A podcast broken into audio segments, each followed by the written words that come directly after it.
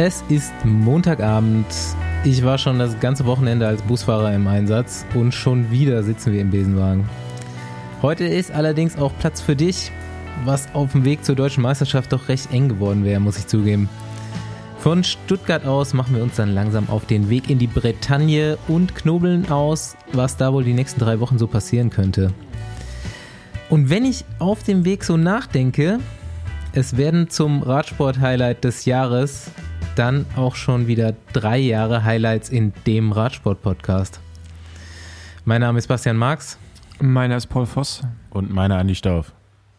Und wer belegt die Baguettes mit Brie? Rafa Custom, merci. Richtig ein hingereimt. Nächste Runde Trainingrunde, gesponsert von Brain Effect. Da ich vom ganzen Hin- und Herfahren und den ganzen Eindrücken so aufgekratzt bin, bin ich froh, was Natürliches zum Runterkommen gefunden zu haben. Wir hatten Produkte von Brain Effect schon vor einer ganzen Weile mal hier im Podcast und seitdem benutze ich für solche Fälle das Sleep Spray. Klar, das klassische Glas Rotwein hilft, aber so als Sportler will man sich ja dann doch nicht immer unbedingt ein Gift ins System kippen. Ob du jetzt von der Arbeit, von Reisen oder von sehr hartem Training aufgedreht bist, das Sleep Spray von Brain Effect ist ein guter Hebel für erholsamen Schlaf und somit wesentlich bessere Regeneration. Es funktioniert mit dem natürlichen Schlafhormon Melatonin, das über die Mundschleimhaut sehr schnell und gut aufgenommen werden kann. Du sprühst vier bis acht Mal, es ist ein frischer Minzgeschmack, kein Alkohol drin und komplett vegan. Wenn du echt ein Problem mit Schlaf hast, bekommst du noch Tipps und Infos vom digitalen Sleep Coach von Brain Effect. Denn ohne guten Schlaf geht deine Grand Tour definitiv in die Binsen. Von Brain Effect gibt es natürlich noch mehr Helfer für Regeneration. Schau doch mal vorbei auf brain-effekt.com, Effekt mit C. Und wenn dir was gefällt, bekommst du mit dem Code Besenwagen20 20% auf alle Produkte. Check einfach die Shownotes zur Folge und los geht's.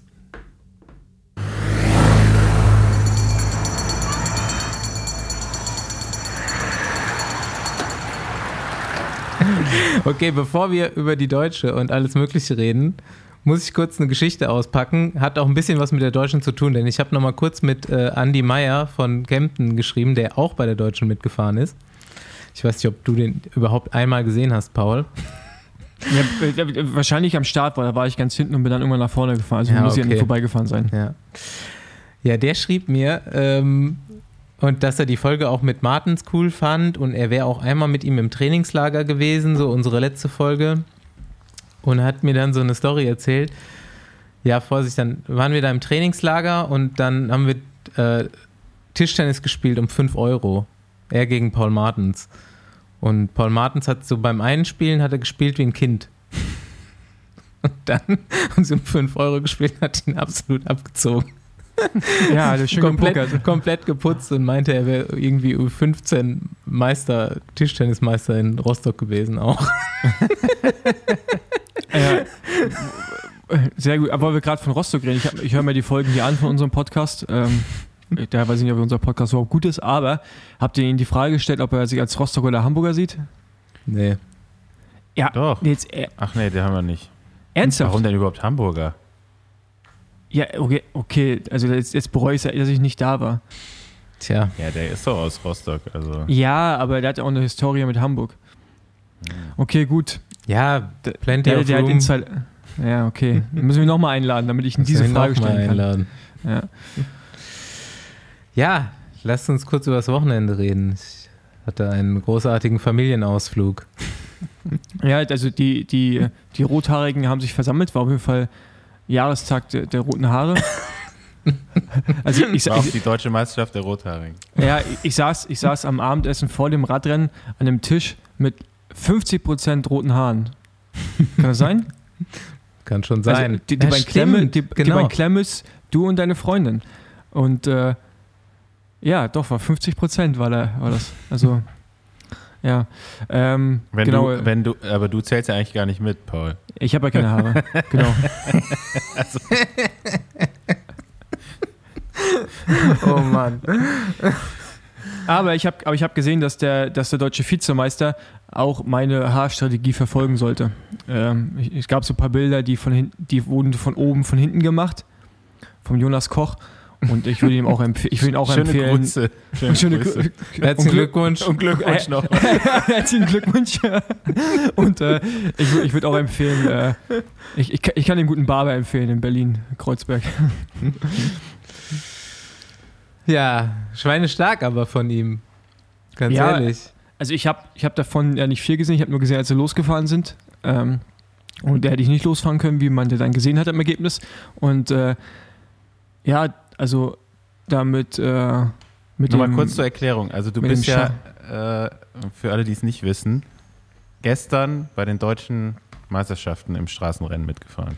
Genau, Für Team genau. Besenwagen, was mit vier Mann am Start war, werde ich auch, die anderen werde ich noch vorstellen. Ich kenne Ja. sie ja jetzt. Zwei davon Ja. habe ich ja neu kennengelernt am Samstag.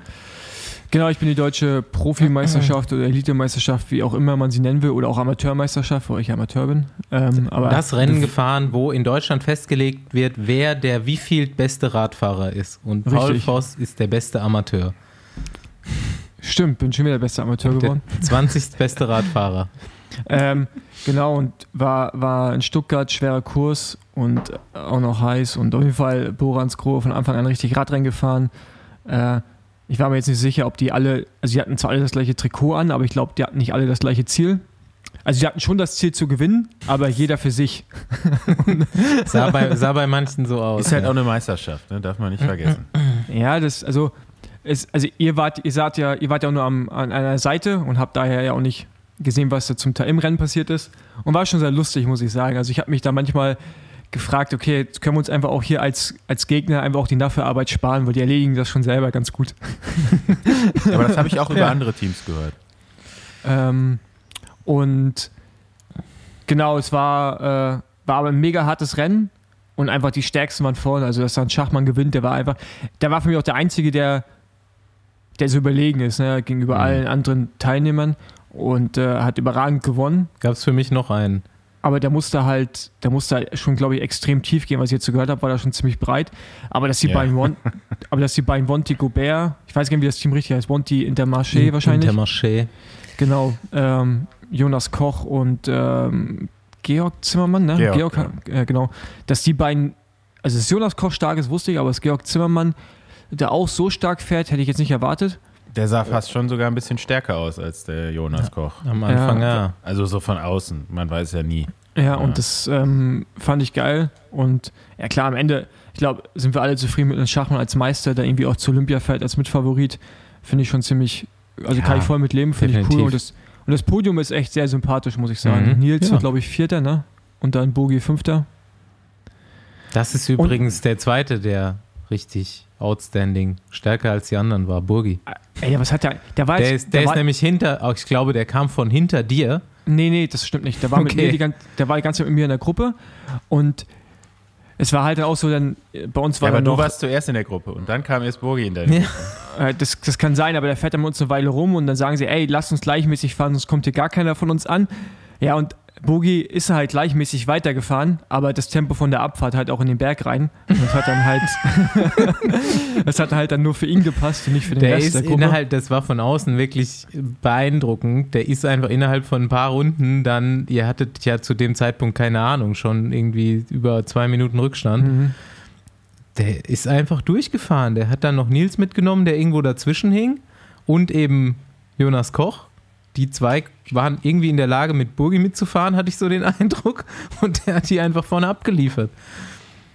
Ja, Bogi ist aber auch schon so viele Meisterschaften gefahren, der weiß genau, wie es geht. Ne? Also ich habe mir auch gedacht, also bei dem Rennen musst du einfach immer weiterfahren und Ja, dann weißt du erst am Ende, wo du rauskommst. So. Der ist Wir aber- haben einfach zwischenzeitlich schon das Rennen aufgegeben und Bogi einfach immer weiter, immer weiter. Und der war zwischenzeitlich, ist er ja wieder um Platz 1 gefahren. Also der war ja sogar Mhm. nochmal ganz, ganz vorne. Aber das mit dem Ähm. Aufgeben stimmt halt auch nicht, was auf dem Kurs ja wirklich das Harte war, ist ja, dass es hat Leute halt einfach aufgestellt, weil du hast diesen krassen Rücken, du hast diese Abfahrt, wo du nicht erholt hast, da hast du den Anstieg gehabt, der erst eigentlich okay war, dann das Steilstück und oben raus musstest du dann ja nochmal weiter drücken und Zielgerade war ja auch flach und ich glaube, das hat einfach viele die haben nicht aufgegeben, die, die, die stellt ja einfach auf. Entweder Ja, du genau. es- Aber deswegen darfst du genau. ja nicht aufgeben, weil halt vorne auch viele wieder zurückkommen. Ja, ja. Und äh, ja, auf jeden Fall äh, super stark. Also, viel, Ja, viele, also- viele Leute äh, super stark. Ich habe hab übrigens selten ein Rad, ich hab übrigens selten ein Radrennen gesehen, also eine Meisterschaft, ich bin jetzt auch schon ein paar gefahren, wo Top-Leute, also World Tour-Fahrer, einfach zurückfallen in deine Gruppe rein und da Mhm. einfach abfallen. Mhm. Also das war so, die sind so wirklich, wirklich einfach aufgeplatzt und da ging halt gar nichts mehr. Ich hatte ja sehr lange die Hoffnung, dass das noch so passiert, dass du noch um Platz 10 fährst, weil deine Gruppe fuhr die ganze Zeit um Platz 11, also so ein Großteil Nee, nee, des wir, waren, wir Rennens. waren die ganze Zeit auf Platz 10, weil Jonas Raab wird Zehnter und der war in meiner Gruppe. ja. Äh, aber ja, gut, die haben uns halt dann auch die letzten Runden. Also, ganz, also irgendwo muss ein Unterschied sein, ne? wenn, Ja, ich mit ja. zwei, wenn ich mit zwei Radrennen und Ja, fünf gut. Jahre keine richtigen Ja, Radrennen. Moment, der war aber, der wird Zehnter, weil von vorne noch einer zurückkommt. Ja, wer dann? Ja. Ich glaube, Heinschke. Äh, müssen wir jetzt gleich mal gucken. Aber wieder, ich gucke lieber nochmal schnell nach. Ja. Aber also irgendwo muss ja ein Unterschied sein. Also es wäre jetzt halt bei so einem harten Rennen wäre es schon ein bisschen lächerlich, wenn ich da. Nee, stimmt Elf. nicht. Heinschke wird nämlich noch Neunter. Ja, Also also. irgendeiner von vorne ist zurückgekommen. Ja. Ja, ich war auch der Meinung, dass wir die ganze Zeit um Platz 10 gefahren sind, weil von vorne irgendwann schon so viele zurück waren, dass wir immer auf Platz 10 lagen. Aber egal. nee, ihr, lag, ihr lagt wirklich auf Platz 11, den Großteil des Rennens. Aber gegen Ende wurde es dann auf jeden Fall nochmal durchgemischt. Aber auch leider äh, du nach hinten gemischt. Nee, die anderen sind nach vorne gefahren. Ja, ich, okay. ich, ich, ich war die ganze Zeit in der Gruppe So, von so Platz kann man 11 es auch bis, formulieren. Nee, aber ich war die ganze Zeit in der Gruppe von Platz 11 bis 20 und da ich bin halt 20. geworden.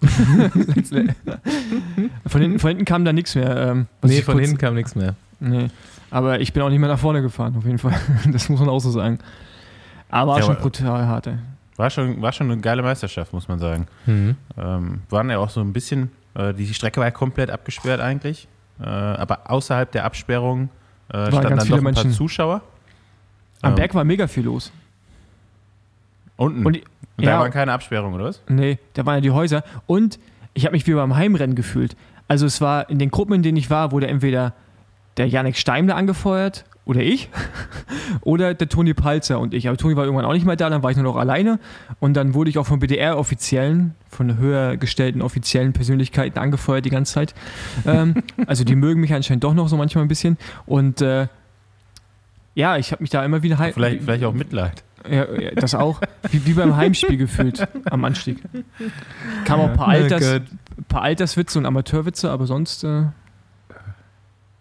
Es war auf jeden Fall äh, schön, da einigen Leuten zuzugucken. Auch äh, super stark gefahren so. Äh, schönes Grüppchen hatte sich gefunden mit äh, Jonas Rutsch und Yannick Steimle, die eine Weile lang da äh, zu zweit versucht haben, irgendwie noch nach vorne zu bridgen.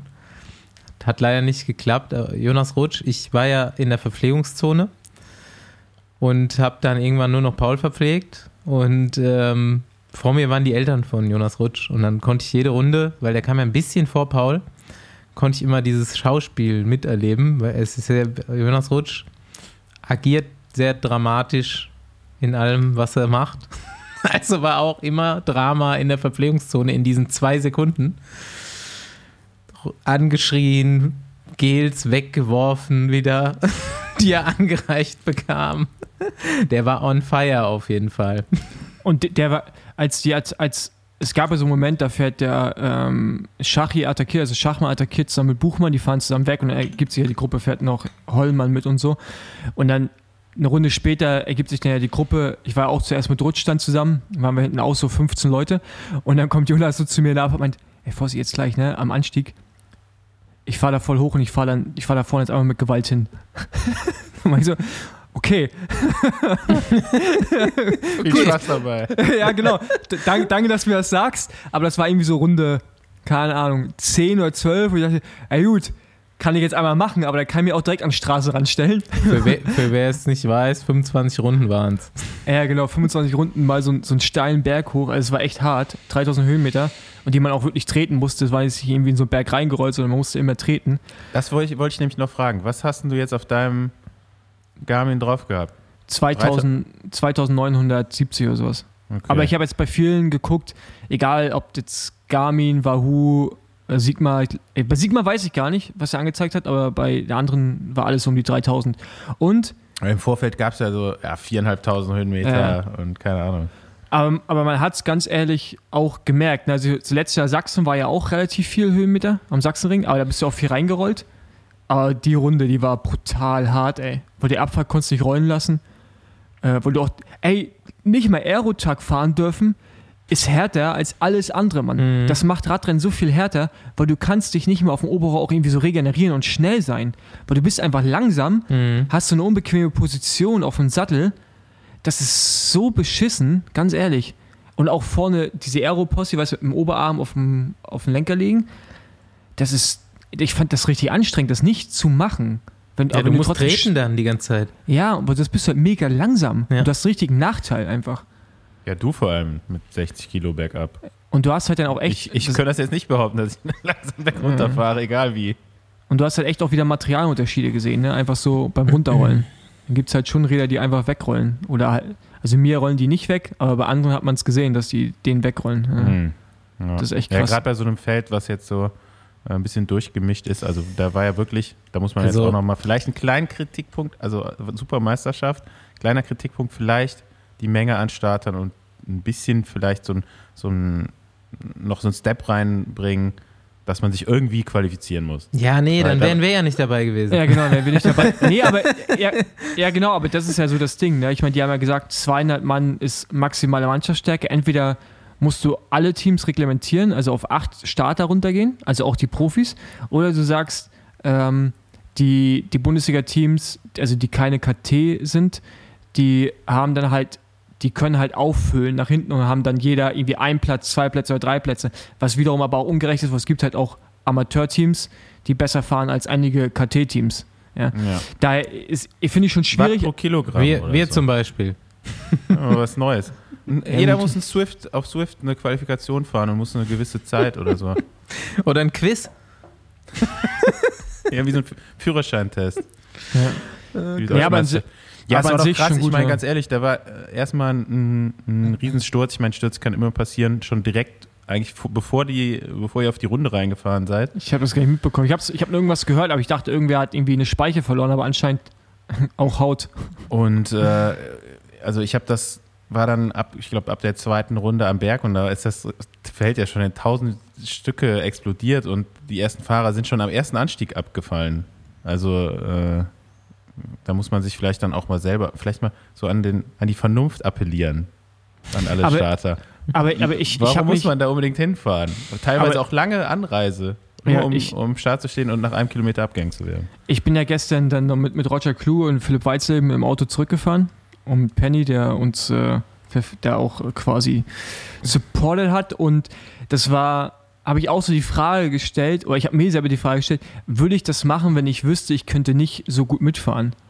Ich würde es wahrscheinlich nicht machen. Und es gibt ja haufenweise, die das machen. Ich will es jetzt gar nicht Mhm. beurteilen oder Ja. irgendwie auch verurteilen, aber ich finde das halt schon krass, auch bei Bundesliga-Rennen. Ne? Leute nehmen halt echt viel Aufwand, aber es ist halt deren, es ist halt deren Hobby. Aber ich finde, aber ich könnte ja, äh, also es gibt es ja bei vielen Rennen, gerade Ja, ja, bei genau. so diesen Ja, ja. niedrigeren Genau, UCI-Klassen auch, ne? Aber, das Also- ist, aber das ist halt krass, so wenn du halt dann dahin fährst und bei so einer Meisterschaft bist du jetzt guter KT-Fahrer, wenn du Pech hast, stehst du nach der Hälfte an, an, der, an der Strecke, ne? Fährst aber zum Bundesliga-Radrennen und bist einer der Besten. Das kann bei so einer Meisterschaft, ist vielen passiert, muss man auch mal sagen. Mhm. Ja. Ähm, und das finde ich halt dann, dann krass. Also ich kann es mir persönlich gar nicht vorstellen, aber ich will auch gar nicht wertend sein, weil das ist halt ein, ein Hobby. Ne? Leute arbeiten normal und haben dann Bock, da sowas zu machen. Aber es ist ja, halt schon im, krass. Im Hobby, aber es ist die Profimeisterschaft. Ja. genau, aber da muss, aber da muss halt dann irgendwer das irgendwie äh, reglementieren, aber genauso wie Basti gerade sagt, dann wären wir halt nicht am Start gewesen, ne? Und ich. So. Weil ich bin halt Amateur. Vielleicht hast du ja bald eine Gravel-Profi-Lizenz und darfst dann da trotzdem mitfahren. Mhm. Ja, das hoffe ich halt nicht. Ich hoffe nicht, dass die, dass die UCI Ähm. irgendwas mit diesem Sport zu tun haben wird. Ja, also ich finde, wir waren auf jeden Fall eine Bereicherung für diese Meisterschaft. Allein, weil wir am besten aussahen. Also Pauls fliederfarbenes Rad und komplett schwarzes Outfit, das war einfach geil. Und die orangene- anderen, die anderen sahen orangene auch Oakley geil Endframe. aus. Ja. Ich äh, hier selbst Dominik Klemme sah gut aus. Und das, das ist schwer. Dem habe ich doch einen Wesenwagen-Aufkleber auf seinen roten Helm geklebt. Das war Hammer. Ey, und wisst ihr, was das Schönste war, dass Dominik wisst ihr, als wir die Folge mit ihm aufgenommen haben, wo ich so komplett erschrocken war, wie reflektiert er auf einmal ist. Aber Dominik war wieder ein bisschen wie der Alte.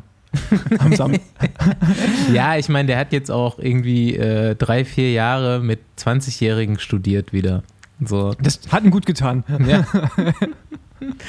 ja, Team Besenwagen, ich fand's großartig. Ich habe jetzt auch äh, den Allgäuer kennengelernt, den vermeintlichen und den Frankfurter dazu.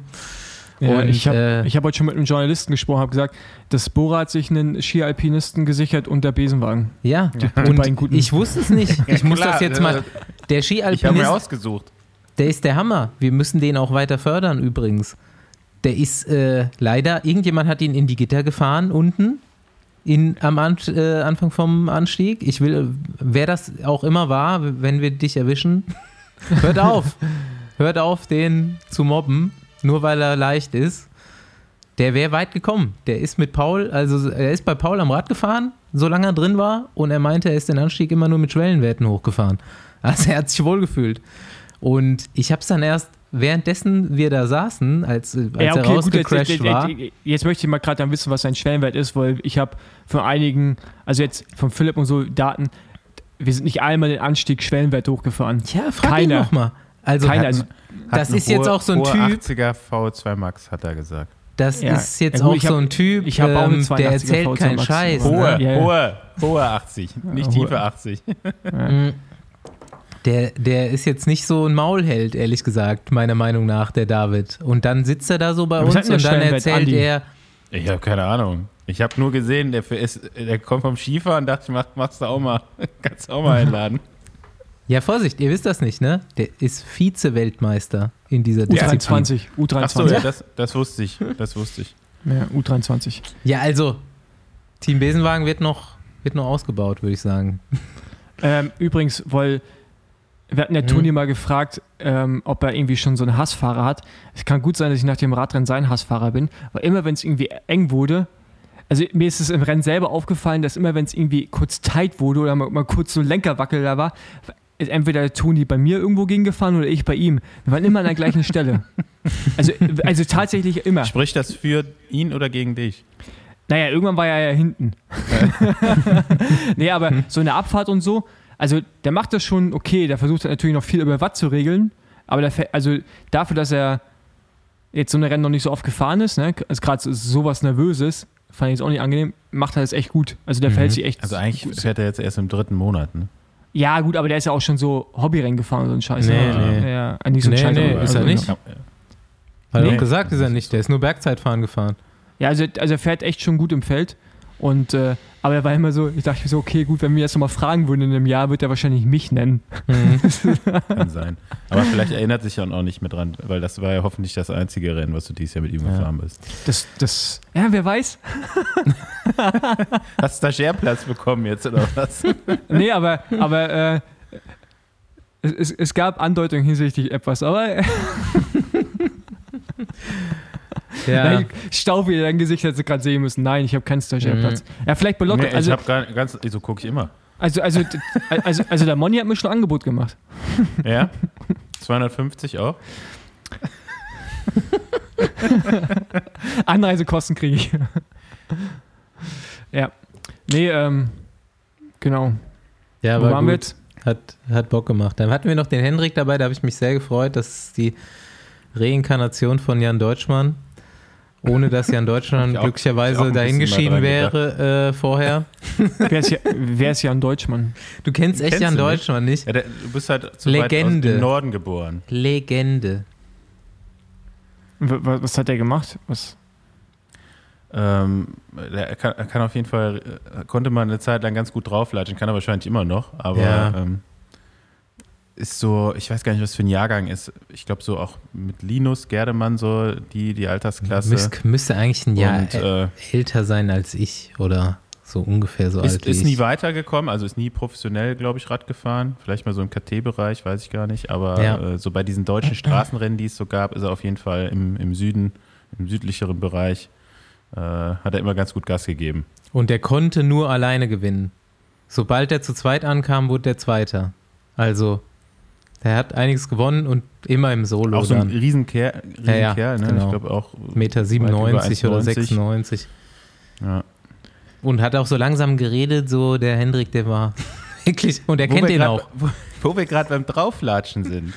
Wer von euch hat denn eigentlich auf Toni Martin gewettet beim Einzelzeitfahren bei der DM? Ja, wer, wer, ja, auf wen willst du denn sonst wetten? Ja. Aber hättet ihr das erwartet, dass er die nochmal alle so nass macht? Ja, Ja, klar, macht er, ja, macht er jedes, jedes Jahr, Jahr. wieder Das- aufs Ja, klar, aber du denkst jetzt so, okay, vielleicht irgendwann muss ja auch mal ein Aber das gewinnen. dachte ich Nee, vor das- vier Jahren schon. Ja, aber, aber, aber, nee, aber und das ist jedes Jahr wieder das. Gleiche. ja, 100 Jahre deutsche Meisterschaft Toni Martin war dieses Jahr. ja, also Habt ihr, weiß einer von euch, wie oft er jetzt gewonnen hat? Zehnmal. Zehnmal schon? Zehnmal am Stück. Glaube ich. Also- Ich weiß nicht, ob jemand dazwischen war. Nee, Nicht zehnmal am Stück, oder? Echt? Zehnmal war es auf jeden Fall. heute- Safe. Habe ich hab jetzt schon dreimal ein Foto gelesen. gesehen äh, von, von Max Walscheid. Der hat ein Foto gepostet auf Instagram äh, von 2011, wie er mit Toni, äh, hat ein Foto mit Toni zusammen gemacht. da ist Ah, Toni das deutscher Meister im Zeitfahren geworden. Übrigens, weil wir jetzt eh auch Ja. gerade vom Watt, vom, vom Watt reden und der Basti ist gerade eingefroren, deswegen kann ich mal kurz. Äh, Aber ich habe doch noch gar nicht zu Ende erzählt. Achso, weil du hast aufgehört zu reden. Ja, weil Ba- Basti eingefroren ist, bin ich auch eingefroren. Habe ich mich auch nicht mehr bewegt. Okay, dann red einfach weiter. Naja, auf jeden Fall war das vor zehn Jahren, äh, als Max Waldscheid da schon mit Toni Martin als deutscher Meister ein Foto zusammen gemacht hat. Und jetzt standen sie beide auf dem Podest. Und ich hätte einfach, ich hätte gedacht, es wäre vielleicht ein bisschen knapper, aber äh, Toni hat ihn mal wieder richtig rasiert und auch so geil. Er kommt dahin, macht sein Ding und fährt wieder. Es ist Straßenrennen ja auch gar nicht gefahren. Nee, aber das macht er auch schon seit Jahren. Das fährt er schon Ja. seit Jahren nicht mehr. Ja, ja also- warum auch? ja, also das ist halt, ja, Toni ist schon ein geiler Typ, ey. Und finde ich eigentlich auch ziemlich geil, dass er das so macht. Ähm, weil wir es vorhin ja auch schon über, über Wattwert die ganze Zeit mit Schwellenleistung und sowas. Das ist halt, ich habe das jetzt irgendwie so, hört es aus vielen Ecken so, oh, meine Schwellenleistung ist so und so hoch. Und da sind echt ein paar dabei, die also haben wesentlich höhere Schwellenleistung als ich jetzt zum Beispiel. Ne? Also ich meine, ich kann mich jetzt immer nur als, als Referenz nehmen, ich fahre jetzt gerade diese Radrennen und dann frage ich mich, was machen die denn, dass die dann trotzdem abgehängt werden? Also ich meine, da, da, musst du dann irgendwann auch mal sehen, dass das Radrennen komplexer Mhm. sind als einfach nur eine hohe Schwellenleistung. Und da frage ich mich, mich ganz oft, wie, wie die halt selbst auch dann quasi an diese Radrennen rangehen. Es ist halt und, auch. und, und wie, wie, wie, ähm, wie die sich analysieren im Nachhinein, weil es ist ja jetzt, muss ich auch sagen, dieser Perspektivwechsel, ein paar Jahre im Auto gesessen zu haben und irgendwie natürlich auch nur drauf geschaut zu haben, okay, das sind die Leistungsdaten, eigentlich müsstet ihr schnell fahren. Und jetzt ist man natürlich über diese Rennen drin und sieht auch, was diese, was die Fahrer machen. Äh, Und das ist halt dann krass zu sehen, dass, dass eigentlich diese Schwellenleistung vor allen Dingen halt einfach komplett irrelevant ist manchmal, Mhm. weil äh, wenn du halt jetzt da einfach eine Stichprobe nehmen würdest aus so einem, aus so einem Resultat, vielleicht bei Deutschen vielleicht nicht unbedingt, also auch vielleicht auch da, dann sind nicht die mit den höchsten Werten die, die vorne sind. Die mit den höchsten Werten stehen vielleicht sogar eher noch am Straßenrand. Ja? Und das ist halt, äh, ja. ja, jetzt vielleicht ein deutsches Ja. schlechtes Beispiel, aber sonst ist es ja oft so. hm. Ja. ja, aber Deutsche, also jetzt keine Ahnung, also ich weiß ja meine Werte und ich weiß jetzt nicht, ob jetzt ein, na okay, die fahren sind halt World Tour Fahrer, ob da jetzt alle von denen immer unbedingt höhere Werte haben. Jetzt gibt es aber momentan bessere Rennfahrer, weil die einfach Rennfahrer sind so. Und ich glaube nicht, dass da alle von denen eine 6 pro Kilogramm stehen haben. Ja. Weißt du?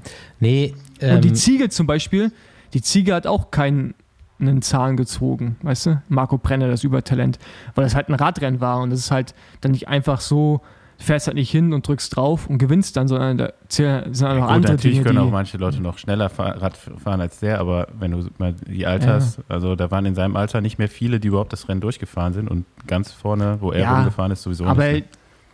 ja, genau, aber er ist natürlich auch ein, ein krasses Talent, Mhm. ne? Also- muss man jetzt halt einfach auch sagen. Aber ich, was ich einfach nur sagen will, ist halt, dass so eine Schwellenleistung nicht bezeichnend dafür ist, dass man auf einmal ein Radrennen schnell fährt. Das Also sowieso zumindest nicht. nicht auf dem Niveau. Zehn Das Minuten sind zumindest nicht- eher wichtig, wie schnell du die fahren kannst. Und dann noch wie oft. Ne? Hat man jetzt bei dem Rennen ja ganz gut gesehen. Genau, wie oft. Ja. Und von außen sieht das halt auch immer krass so aus, als gehört es auch noch richtig hart dazu, sich halt auch richtig wehtun zu können, ne? Und das mehrmals. So. Ich hatte übrigens beim vorletzte Runde, als dann unsere Gruppe noch auseinandergefallen ist, hätte ich eigentlich noch gekonnt, aber ich hatte einfach keinen Bock mehr. Ich bin da oben, ich bin Gut, da oben bei Paul. dieser Kuppe, da, Sonst würde ich mir Da- langsam da so- Sorgen machen. da, da, war, da war da oben so, so eine Ziel, da war da oben so eine Matte, wo du mal dann das Piepen gehört hast und dachte, Alter, Nee, und dann hatte ich irgendwie den Dominik Bauer an meinem Hinterrad. Ich fahre gerade an dem vorbei, dann fährt er kurz ein paar Sekunden an meinem Hinterrad und attackiert mich dann und fährt dann nochmal zu der Gruppe hin und dachte ich, oh nee, ich habe jetzt echt, äh, nee. habe ich einfach so einfach weitergetreten. Da, okay, gut, ist auch egal, ob du jetzt hier 18., 19. oder 20. bist, es interessiert halt einfach auch gar keinen. Und bin einfach weitergefahren, weil irgendwann, ey, das war einfach so anstrengend, auch da jedes Mal Anschlag hochzufahren. Da, ich habe das Gefühl, ich habe gar kein Laktat mehr gebildet, sondern es war einfach nur so müde sein, weißt du, so, so träge auch von diesem ständigen, konstanten Treten, ey. Ja. Aber trotzdem schön, hat Spaß gemacht. Ja, beeindruckend, was da noch rauskommt bei dir aus der Maschine. Unfassbar. Auch so Puls immer noch wieder schön runtergegangen auf der Abfahrt. Ich habe da nochmal geguckt. Hast du Ja. analysiert? Ich habe einen höheren Puls als als Profi gerade, ne? Du bist ausgeruht. Ich habe die, die, die 180 Kam habe ja ich, auch aus dem äh, Urlaub, muss man dazu sagen. Ja, genau. Alles Ja. richtig gemacht. Eine Woche Am, Bikepacking. am Abend vorher noch eine Riesenpizza gegessen und Montag bis Samstag Bikepacking, Sonntag Deutsche Meisterschaft. Also so Ja. macht's der Trainer Ja. Fossi. Und vor allen Dingen, ich glaube, letztes Mal habe ich den Puls gesehen, weiß ich noch, Köln-Schuld-Frechen. Ich glaube, äh, zweites Jahr U23. Hammer. Weiß ich auch wie heute. ja, das war lange her. Ich bin, ich bin der deutsche Benjamin Button, der deutsche Radsport Benjamin, Benjamin Button. Ja, Bitte. wollen wir noch, äh, wollen wir noch kurz auf die anderen deutschen Meisterschaften eingehen? Be Ja. All Besenwagen-Gäste natürlich nur fast, außer der deutsche Meister. Lisa Brennauer, Doppel-deutsche Meisterin, unschlagbar. Grandios, Mhm. ne? Liane Lippert meinte, sie konnte sie leider nicht mehr abhängen dann beim letzten Mal einen Berg hoch. Die wird Zweite, die kommt zu zweit an, glaube ich auch, ne? Mhm. Kommt zu zweit an, ja. Die Ricarda Bauerfeind, ich habe die schon mal gehört. Ich kenne die, Wird ich kenn die relativ gut Ah, die fährt- mittlerweile. F- Fährt die für ein Amateurteam Nee, oder? mh, die ist auf jeden Oder Fall. als Renngemeinschaft B- oder was ist also das? BDR Nachwuchs und Nationalmannschaft ist die schon lange. Und, Ach, die ist so Ja, ja. jung. und also jetzt maximal U23. Okay, ich, ich konnte es von den Bildern, die ich gesehen habe, gar nicht einschätzen, wie alt sie ist. Deswegen frage ich jetzt gerade. Ich meine, so als sagen, wir Paul. In Ey, das so? Innsbruck waren, Leute denken, als wir in Innsbruck waren, war die noch U19 auf jeden Fall. okay, krass. Nationalmannschaft. Und ich kenne Ja. die lustigerweise relativ gut, weil ich ja jetzt irgendwie schon sechs von diesen Swift-Bundesliga-Rennen kommentiert habe. Und die ist ja immer dabei. Und gewinnt die entweder oder wird Zweite oder so. Die hat da Bock drauf. Also sie kann auch richtig treten. Da könnte auch noch was kommen. Denke ich mal. Ja, also auf dem Kurs Dritte Ja. zu werden und da bei, bei Frauen fahren ja auch ein paar, paar ziemlich gute Fahrerinnen mit. Das ist schon äh, auf jeden Fall krass. Mm, Und dann, genau, äh, der hundertste Titel von Toni Mhm. Martin.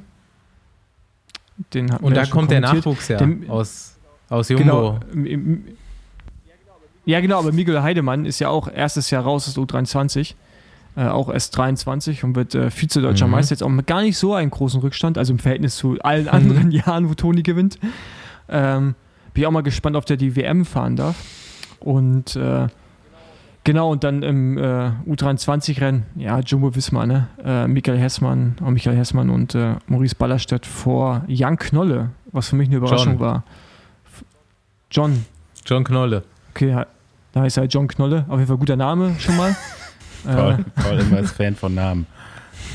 ja, aber ey, ganz ehrlich, John Knolle, John Äh, Knolle, Team Acidland. ja, einfach, einfach geiler Name, ey. Äh, Er war jetzt kein, Und, äh, war, nicht, war auch genau, kein, Acidland. Acidland, geil, Mann. Das, das, äh, das, sagen, das sagen die bestimmt im Ausland, oder? Keine Ahnung. Team. SKS, Team äh, Acidland. ah, geil. Nee, ähm, da ja auch Glückwunsch. Stramme Leistung. wird, von, wird von Lars Stoltenberg trainiert. Oh, äh, gut, von den Ja, ey, ich habe selten mich äh, jemanden sich so freuen äh, mitbekommen als Maurice, ehrlich gesagt. Wo ich dachte so, ah ja, ich habe ihm geschrieben und so neun Sekunden hinter Michel, das war ja schon knapp, ist ja fast selbe Zeit. Und Maurice aber so, boah, vor zwei Wochen, der muss irgendwie rückwärts gefahren sein, war krank gewesen und äh, dachte so, der fährt da keine Top Ten. Und jetzt Zweiter, der hat sich richtig gefreut. Ja, der ist ja auch gut, der hat auch Talent, also.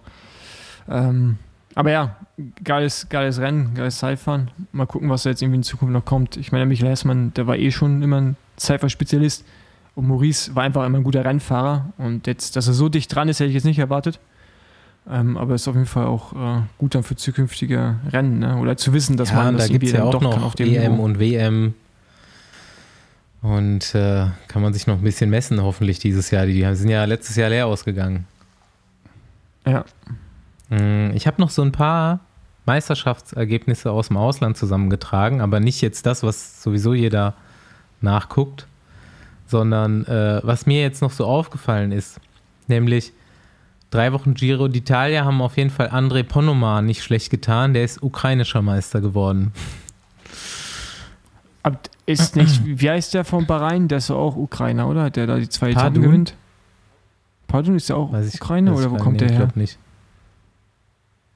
Ah, ich ich glaube, das ist ja glaub auch oder? Kann, kann sein. I don't know. Okay. Ähm, dann, ja, Slowakei, elf Jahre Familie Sagan gefeiert. Äh, elf Jahre am Stück entweder Peter oder Juraj gewonnen. Jetzt zum siebten Mal Peter, viermal war es Juraj. Und das Geile ist ja, die fahren ja mit den Tschechen immer Ja. zusammen, ne? die haben ja so ein Radrennen. Und ich glaube, die hatten so eine fünfköpfige, sechsköpfige haben- Spitzengruppe mit mehr Die haben Minuten bestimmt auch so vor ein, dem die machen so ein. Fest daraus. Das ist so ein Familienausflug bei denen, so fix eingeplant im Jahr, nehmen so irgendwie selbstgemachte Kuchen mit und so weiter und fahren dann da Radrennen, gewinnen das. Aber ich hab, guck- mir guckt gerade hier das äh, Ergebnis nochmal von der ukrainischen Meisterschaft. Ja. Fahrzeit sechs Stunden. Das ist schon, das sind schon fast italienische Verhältnisse. Ja? Mhm. Sechs Stunden. Das muss man ja auch sagen. In den anderen Ländern, da sind der Meisterschaften, da sind das noch richtige Radrennen. Da sind die immer weit über 200. In Frankreich zum Beispiel auch immer. ja gut, aber ganz ehrlich, jetzt noch fü- fünf, äh, Jetzt- äh, 500 mehr, f- 500, nee, jetzt Ja, ohne Scheiß 500 mehr auf dem Kurs, dann wären da irgendwann noch zehn Leute angekommen. Und vor allem, das Ergebnis hättest du halt einfach auch nicht Da hättest, du geändert. noch, da hättest du noch Also- zwei Flaschen mehr mit Mix gebraucht. Ja. Ja. Und, Und er äh, hat aber auch fünf also- Minuten Vorsprung vom zweiten und acht Minuten vom dritten. Also Geil. Platz, und Platz, Platz 11 kommt schon, also Platz 10 auch schon mit einer Viertelstunde Rückstand. Und nur Ja. 14 Mann im Ziel. 14 Mann im Ziel. Also. er ist auch nur 20 gestartet wahrscheinlich. Nee, nee, nee, nee, schon mehr. 60 bestimmt. Ja, letztes Ergebnis hier von mir, na, es es kommen noch zwei. Aber letztes äh, nationales Meisterschaftsergebnis ist äh, Belize. Habt ihr vielleicht mitbekommen? Ey, ich habe das Land noch nie vorher gehört. Ja. Ja. doch, habe ich immer gehört. Du musst mal in Urlaub fahren, Paul. Kannst du schön Urlaub machen. Nee, ich glaube, da muss ich hinfliegen, da kann ich nicht hinfahren. Ja, Justin Williams hat auf jeden Fall jetzt dieses amerikanische Meisterthema äh, gelöst. Ja, er wollte auch mal Profimeister werden, dann ist er halt nach Belize gegangen. Aber, der, aber also ich, ich- weiß nicht, also ja, verpackt es natürlich Mhm. gerade wieder in eine Story, aber ich weiß nicht, ob ich das. Ich finde das schon fast ein bisschen lächerlich, dass man das, also das, warum, warum man das vorher so auch. aus dem Weg Wie geht. vorher auch. Also sich im Ja. Amateurmeister-Trikot so abzufeiern, aber gut. Ja, ist ein bisschen, ist ein Also bisschen find cool- komisch. Ja, safe. Ja, ich, ich finde gut, ich finde gut, was sie machen, aber das finde ich ein bisschen, weiß nicht, finde ich ein bisschen weird. Einer von denen ist relativ, Marketingmeister. ist Ist auch relativ gut bei der amerikanischen Meisterschaft gefahren, ne? Ja, der fährt Top, der fährt Top Äh, 10 Achter oder und so, war ja. die ganze Zeit Ja, Spitzengruppe, ja, genau. Den, äh, Der, der hat auch einen stabilen Muster jeden ja, Fall. ja, guter Typ scheint das zu sein. Ja. Ähm, letzter Meister hat mich besonders gefreut. Endlich ein Titel für Karl Platt. Europameister Masters Marathon. ja. Paul, Ich habe, hab, ja, nee, genau, das, das wollte das wollte ich ja sagen, Wa- das habe ich was ist eigentlich- schon mehr, das habe ich, auch nochmal eine Frage Nee, hier lass lass- BDR. nee, Was nein, ist nein, eigentlich nee. aus der Seniorenmeisterschaft geworden? Findet die auch nochmal irgendwann statt? Aber- oder? aber jetzt mal, jetzt mal kurz, erstmal, Leute, also Leute scheinen ja wirklich zu glauben, dass ich schon sehr alt bin, aber ich bin erst 35 und das heißt, ich war noch nicht der Älteste im Rennen. Simon Gerschke ist übrigens so alt wie ich, Markus Burkhardt ist älter als ich, somit bin ich nicht der Älteste da im Feld. Dominik Klemme ist so alt wie ich, also äh, Seniorentitel ging eindeutig an Markus Burkhardt mit sehr viel Vorsprung sogar. Alright. Weekend Recap beendet. Tour de France, wo fangen wir an? Kulinarisch? Fangen wir mit deinem Quiz an, Andi? Nee, hat gar, nicht, hat gar nicht so viel mit Essen zu tun diesmal. Aber hat was mit Tour de France zu Nee, tun? Hat was mit Tour de France Nee, zu tun. aber aber jetzt fangen wir erstmal an zu erzählen von der Strecke. So, und dann können wir über Favoriten Aber reden. wo wir gerade bei kulinarischen Genüssen sind, äh, hole ich mir jetzt noch einen französischen Weißwein Okay. und dann können wir weitermachen. Strecke. Tour de France-Strecke, finde ich, ist, also es geht, ich weiß nicht, ob es nur mir so geht, aber ich denke mir jedes Jahr, wenn ich mir die Tour de France-Strecke angucke, so, boah, ist jetzt irgendwie, irgendwie nicht so spannend. Und dann ist Tour de France und dann ist es doch spannend. Findest. Ja, irgendwie schon. Also Giro ist natürlich immer spektakulärer. Da guckst du dir die Etappen an, guckst dir die Profile an und denkst, Alter, hier eskaliert's. Tour de France guckst dir an, und denkst, oh, hm, okay, sieht irgendwie genauso aus wie das andere und irgendwie kein richtiges Highlight drin. Aber erste Woche haben sie mal komplett anders designt. Also so, ich weiß nicht, ob es einfach so darauf ausgelegt ist, dass Alaphilippe einfach mindestens eine Woche in Gelb fährt. Oder auf was anderes. Wir starten in der Bretagne und es geht Klassiker-like, mittelgebirgig los. Es geht auf jeden Fall. Warst du schon mal in der Bretagne? Nee. Bretagne Erzähl ist was richtig dazu. schön. Es ist richtig schwer. Also Ist da, richtig da kannst du schwer, gar nicht ja. einfach fahren. Ja. Nee, das geht echt nicht. Also jetzt nur mal so, Etappe Nummer 1 hat schon direkt sechs Bergwertungen, 443, 443 und äh, geht immer rechts und links. Da gibt es auch Wind in der Bretagne. Da musst du direkt mal richtig aufpassen. Hm. Etappe Nummer 2 ist Finish Mur de Bretagne. Man kennt sie mittlerweile, wenn man Tour de France Zuschauer ist. Ich glaube 2,7 Kilometer oder so ein bisschen über 2 Kilometer geht es relativ steil den Hang hinauf. Da allerdings weiß ich nicht, ob sich die Tour de France Organisatoren bei ihrem Plan, Julien Alaphilippe zehn Tage in Gelb zu setzen, ins eigene Fleisch geschnitten haben und nicht äh, Mathieu van der Poel zehn Tage in Gelb gesetzt haben. Ja. Ja, denn äh, Auf jeden Fall, der, äh, für mich, also ja, Favorit machen Ja. wir gleich, ne? Favorit machen wir gleich. Etappe 3 wird dann flach. Hm, Etappe 4 wird komplett flach. Also es gibt auf jeden Fall auch in Woche 1 was für die Sprinter. Hier wird es auf jeden Fall wahrscheinlich keine Ausreißergruppen geben, erstmal. Ähm, es gibt ein Zeitfahren auf Etappe 5. 27 Kilometer, Topf eben. Ähm, ja. Andi schüttelt den Kopf. Ja, ehrlich, ich will mal wieder so ein 50 Kilometer Zeitfahren sehen. Ja, Oder? warum gibt es das Ja, nicht mehr? Ja, finde ich auch. 50 Ich habe ja Kilometer Zeit. äh, so, so 50 ein Kilometer von. Quiz Ja. habe ich hier noch vorbereitet, das kommen wir gleich noch zu. Da So habe ich mir mal so ein bisschen die klassisches- Historie angeguckt von den Etappen und so. Ey, das war doch früher normal. So ein klassisches Lance Armstrong-Zeitfahren. Haben wir den ganzen Tag Zeit, die Ja. Jungs. Ja. Ähm, gut, Etappe Nummer 7 ist dann, glaube ich, die längste, 248 Kilometer. Äh, zwei Drittel flach und dann noch viermal Kleinberg. Also könnte auch fies werden am Schluss, aber ist auch ein Gewinnt bisschen. Peter Sagan, würde ich sagen. Ja. Jetzt schon so. Und dann auf Etappe Nummer 8 geht es dann erst das erste Mal. Das ist dann das erste, also quasi das zweite Wochenende, das erste Wochenende ähm, nach dem Start. Und ähm, Etappe 8 und 9 sind die ersten Bergetappen. Etappe 9 ist die erste Bergankunft vorm Ruhetag. Tippe mal, der Plan ist am Ruhetag, machen wir ein Tour de France Special. Wenn wir das Ja, mal die- kleinen Gut, Recap gut, dass machen. Du, gut, dass du gerade leise gesprochen Ja, hast. Nicht so leise mit, mit leicht anderer Stimme gesprochen. Ähm, Etappe 8, ja, äh, Le Grand Bonnard ist aber kein Mountaintop-Finish, sondern nach der äh, letzten ersten Kategorie. Es gibt die Kategorien 3, 4, 1, 1, 1 und nach dem letzten geht es nochmal runter. Das ist der Samstag und der Sonntag ist Tignes. Da ist Wout van Aert irgendwie jetzt schon öfters mal gewesen in letzter Zeit. Der macht da, glaube ich, irgendwie auch Höhe. Ja, da fährt Ähm, immer das ganze Team von ihm hin.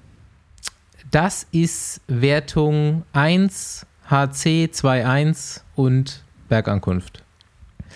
Da geht es dann schon auf jeden Fall richtig zur Sache. Allerdings, jetzt sind wir an Ruhetag Nummer 1. Wollte ich kurz jetzt mal nur zu diesem Ablauf dieser ersten Woche, in Anführungszeichen, sagen, da in der Bretagne am Anfang und bei diesen Flach- bzw. Mittelgebirgsetappen und ihr, wir wissen alle, wie hektisch und nervös das am Anfang ist, kannst du auf jeden Fall ganz gut die Tour de France verlieren als Team. Und wir werden da gleich vielleicht noch dazu kommen. Es gibt ja jetzt irgendwie so einige Teams, die fahren eine Ein-Captain-Strategie und es gibt einige Teams, die fahren eine Mehr-Captain-Strategie. Und diese Woche 1 ist auf jeden Fall, glaube ich, gar nicht so schlecht dann für eine Mehr-Captain-Strategie. Ähm, jetzt nur mal auf die Gesamtwertung gesehen. Mhm. Ähm, genau, also eigentlich geht dieser klassische Kampf mit wir fahren schnell einen Berg hoch und versuchen die anderen abzuhängen, erst auf Etappe 8 los. Ja gut, aber so eine Tour ist immer so, dass du in der ersten Woche nicht Ja. gewinnst, aber verlierst. Und es geht am ersten, also das erste, also das zweite Wochenende, ähm, das erste Wochenende nach dem Start äh, quasi das erste in Könnte, die Berge. könnte aber trotzdem dankbarer sein, die erste Woche. Also mir tun jetzt hier eigentlich schon eher die ganzen Helfer leid. Mhm. Äh, für die werden die Etappen auf jeden Fall noch ein bisschen anstrengender als sowieso schon in der ersten Woche. Und äh, komm, äh, nachher habe ich da auch noch ein bisschen was zu. Also äh, das kann ich ja ein bisschen vorwegnehmen, das ist eigentlich auch egal. Ich habe zum Beispiel bei der Tour 99, da, da bin ich eben zufällig durchgekommen bei meinen Recherchen. Da gab es elf Flachetappen. Elf. Mhm.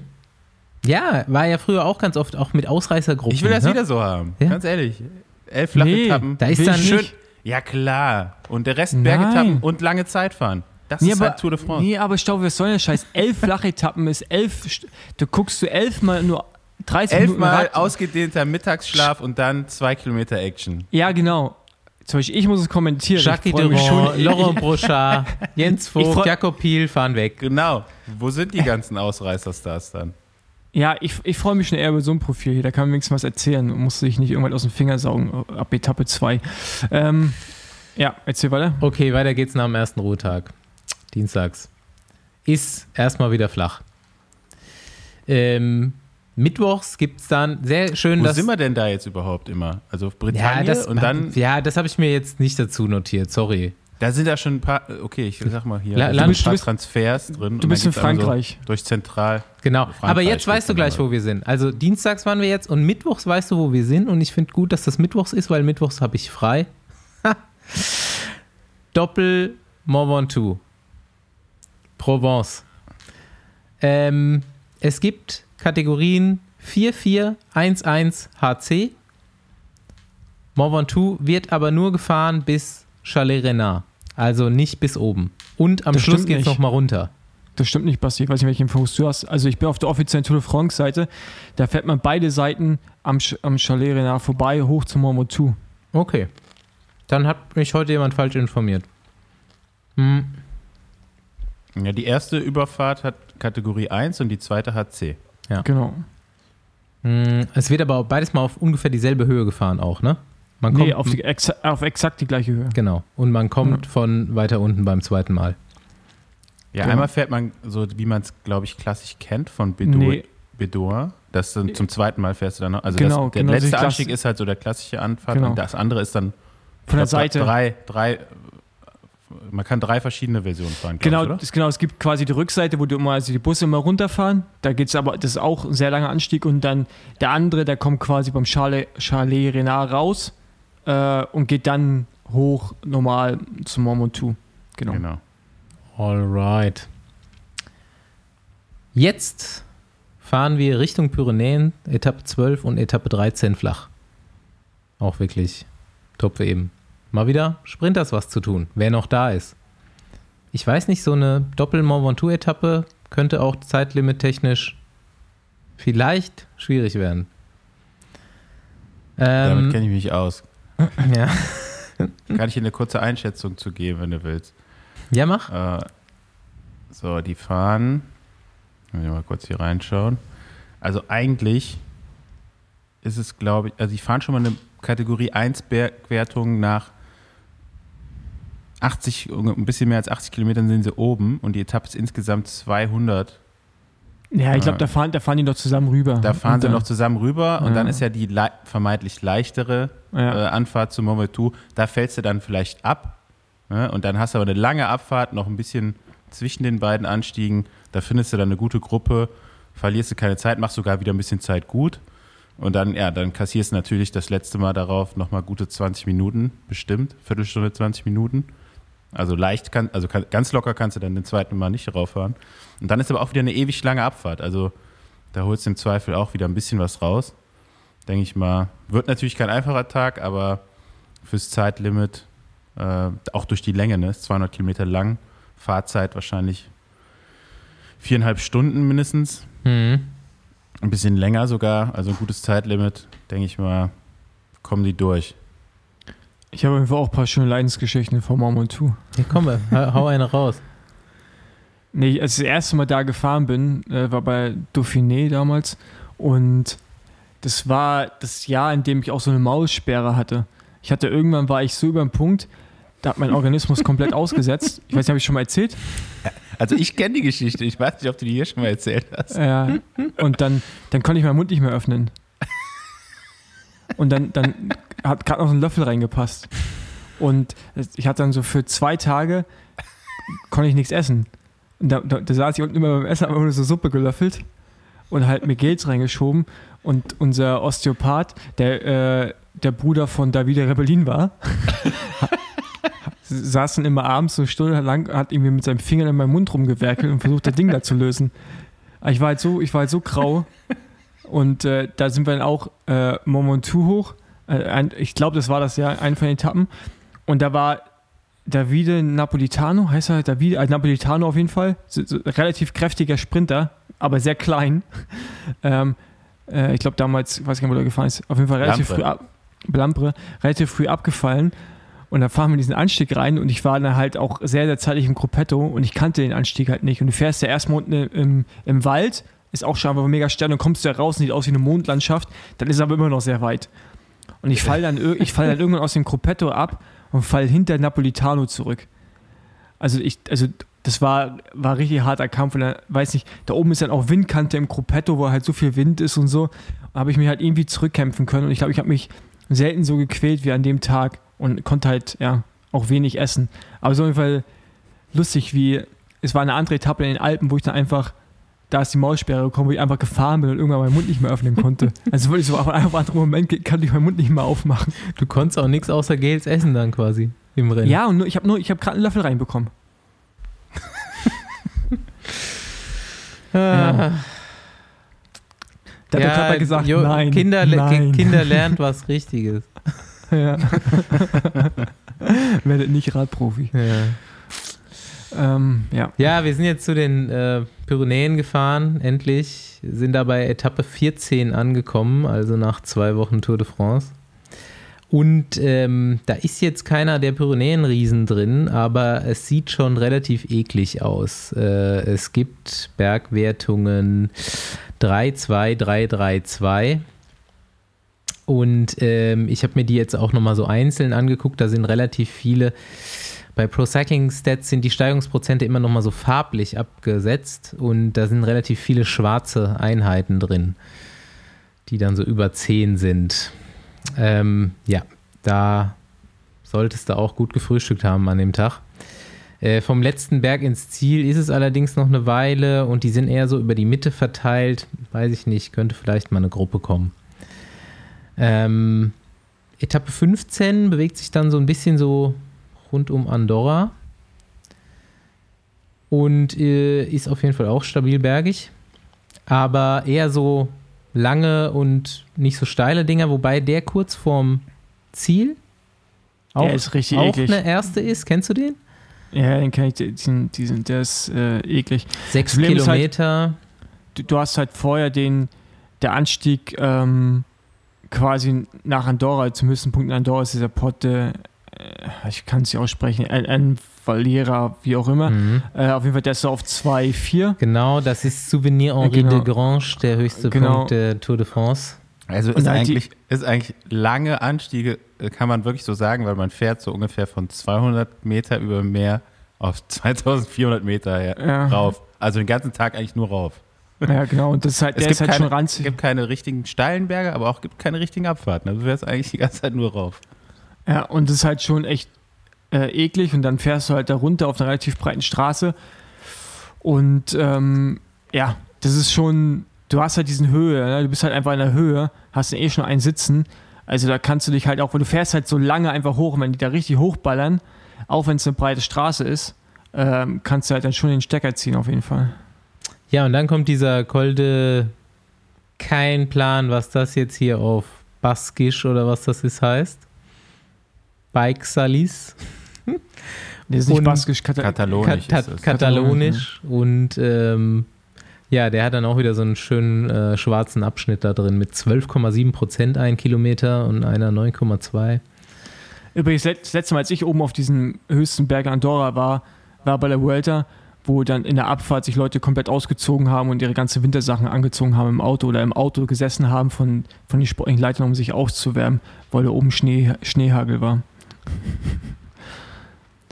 Gibt auch äh, jeden Fall äh, schöne Erinnerungen von dem Berg.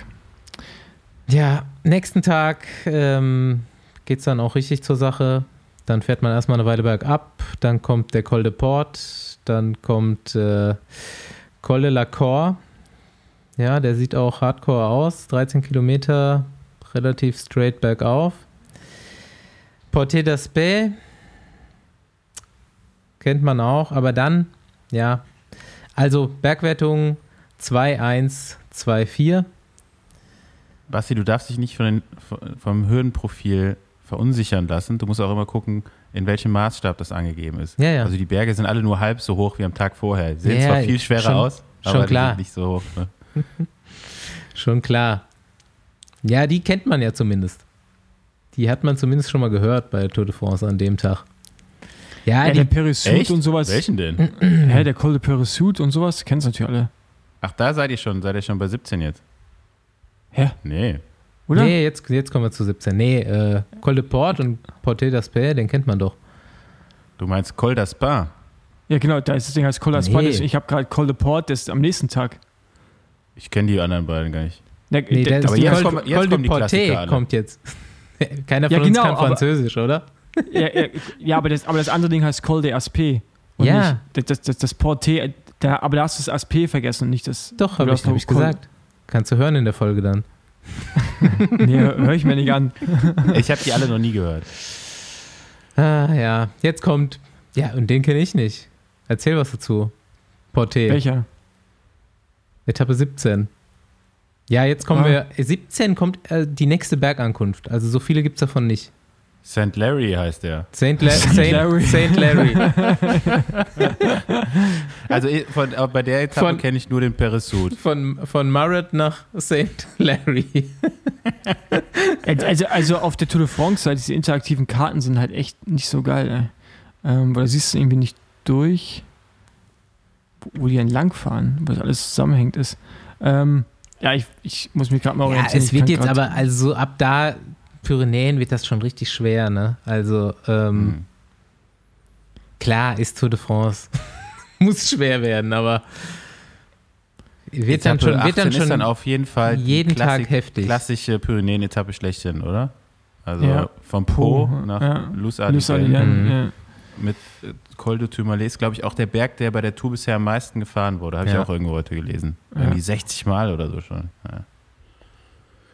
Ja. Verrückt. wird, wird spannend, ne? Wie das dann, ich meine, wir kommen jetzt gleich vielleicht nochmal zum, also wir kommen jetzt gleich zum Rennverlauf, aber ähm, das sind ja so Etappen, die sonst so die großen Teams einfach versucht haben, komplett zu kontrollieren, aber der, äh, wie Rennen gefahren wird, hat sich ja so ein bisschen verändert, wobei ich dann heute auch schon ähm, bei Lance im Podcast gehört habe, dass äh, sich bei der Tour de France dann vielleicht doch nicht verändert hat, weil da so viel auf dem Spiel steht, dass man das dann doch da versucht. Ja, ja Vielleicht gut, zu muss man kontrollieren. Mal an den Podcast jetzt hier, den kann man, da kann man ja mal reinhören jetzt vor der Tour de France. Der war ja letztes Jahr nach der Tour de France mit äh, Grisha Niermann. Mhm. Der hat die Taktiken ja so ein bisschen in Frage gestellt, die die letzten Jahre so gefahren Mhm. worden sind. Ne? Irgendwie das ganze Rennen kontrollieren und äh, am letzten Tag verlieren, bringt ja dann auch nichts. Äh, vielleicht wird man da mal was anderes sehen, gerade von Jumbo. Ähm, die werden sich nach letztem Jahr da mit Sicherheit Gedanken gemacht haben. Und äh, da werden auf jeden Fall äh, die, die letzte Woche, die wird richtig interessant werden, äh, wie die Teams die angehen. Und äh, gerade da auch die Etappe nach St. Larry, ich glaube, die wird richtig geil. Also erstmal relativ flach und dann äh, drei Berge direkt hintereinander. Erste Kategorie, erste Kategorie und dann HC mit keinem Flachstück dazwischen. Also da geht es dann Ein guter Tag, um nicht Radprofi zu sein. Auf jeden Fall, da geht 60 Kilometer lang äh, voll auf die Fresse. Ja, shit. Okay, Etappe 19. Endlich mal wieder was für die Sprinter, die zu dem Zeitpunkt auch ganz viel Freude noch haben, wenn sie noch dabei sind. Ähm, geht auch in eine Richtung. Okay, sind so gegen Ende, ist glaube sind so zwei, zwei, drei Richtungswechsel dabei, wo man vielleicht nochmal was auf die Kante nehmen könnte, wenn man Bock hat. Aber ich glaube, in Etappe 19 hat da auch keiner mehr Bock drauf. Ähm, vorletzter Tag ist nochmal Zeitfahren. Das ähm, gibt es ja auch nicht jedes Jahr. Ist aber auch, so wie ich das sehen kann, naja, der Maßstab hier. Es ist nicht ganz flach, aber es ist definitiv kein, kein Hügel drin. Im Übrigen ist sind acht Flachetappen, ne? Finde ich jetzt nicht wenig. Ja. Ähm, übrigens 31 Kilometer. Also wieder keine 50 Kilometer Zeitfahren.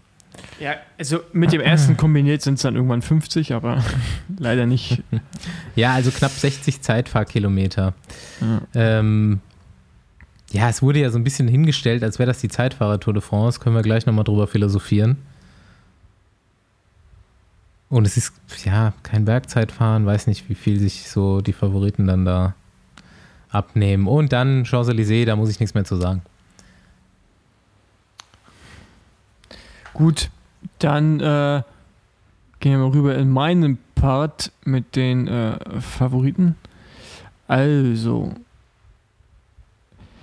ich bin jetzt einfach mal so alle Teams durchgegangen. ne? Ich habe jetzt irgendwie einfach mal Namen aufgeschrieben und wir können dann ja anfangen, darüber zu diskutieren. Ähm, ich habe mir dann irgendwie auch schon mal direkt Gedanken- gemacht, wo ich die eigentlich sehen würde. Und da ist mir aufgefallen, ich habe eigentlich nur bei zwei Leuten Top 3 hingeschrieben.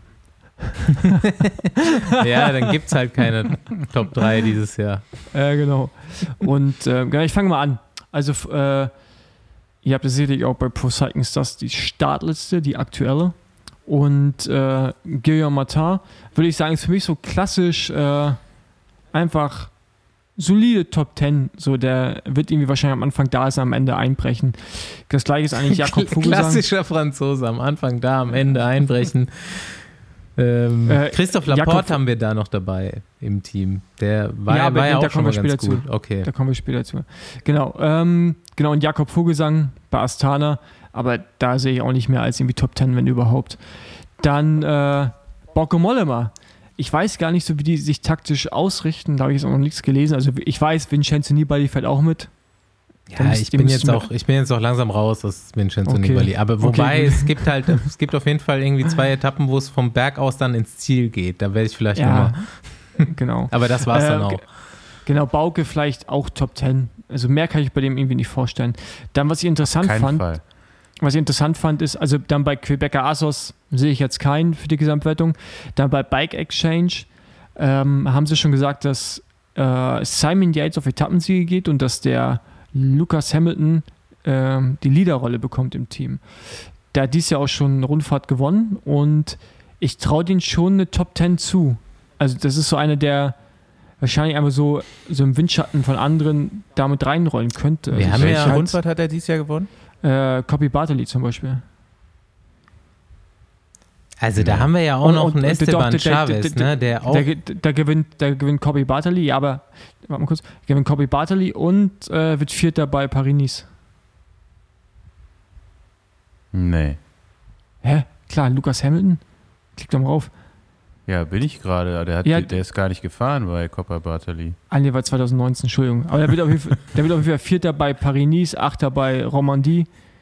Ähm, ja, auf jeden Fall. Also, genau, also- krass, dass sie mit ihm so da reingehen. Ja, genau, also, also Weiß man, warum er jetzt bei Tour de Suisse nicht mehr, warum er da raus ist? Weißt du das?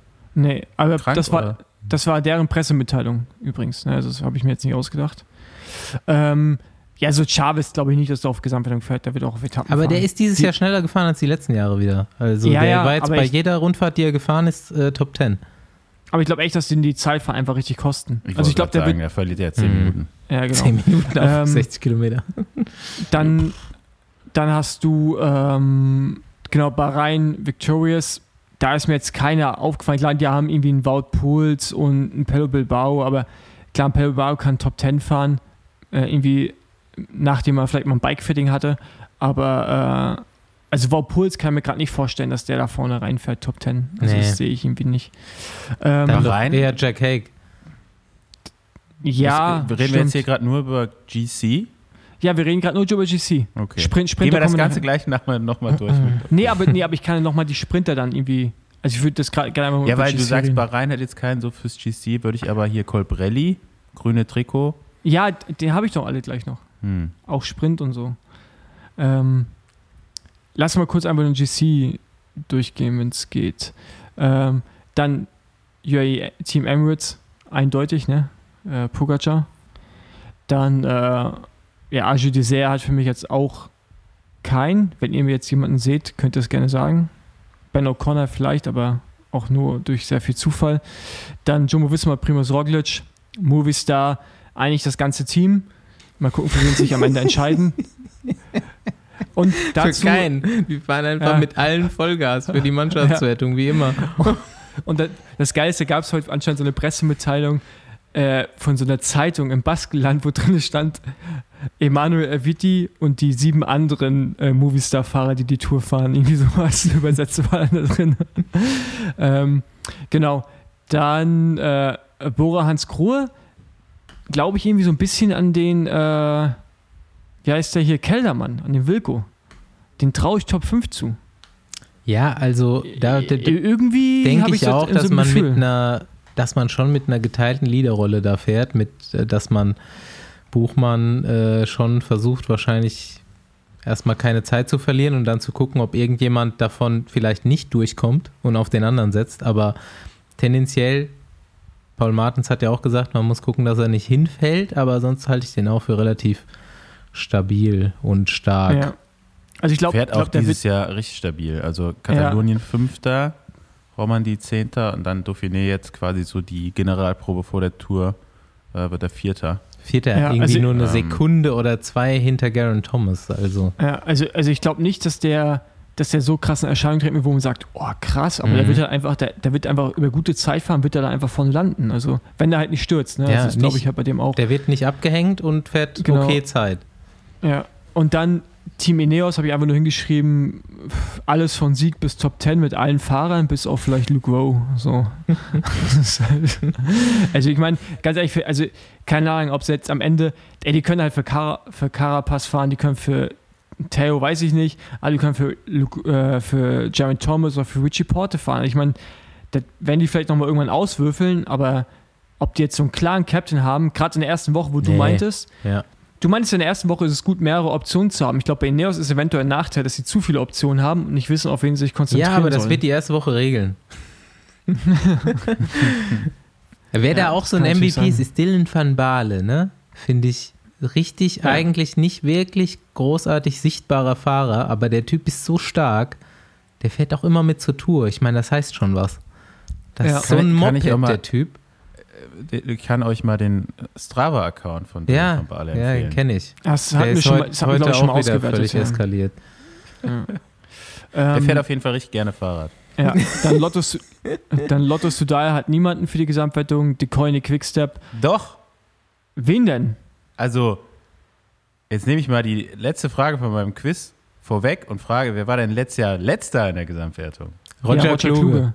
Ja, Ja, das, äh, ist natürlich auch, also früher gab es ja richtige Wettkämpfe drum.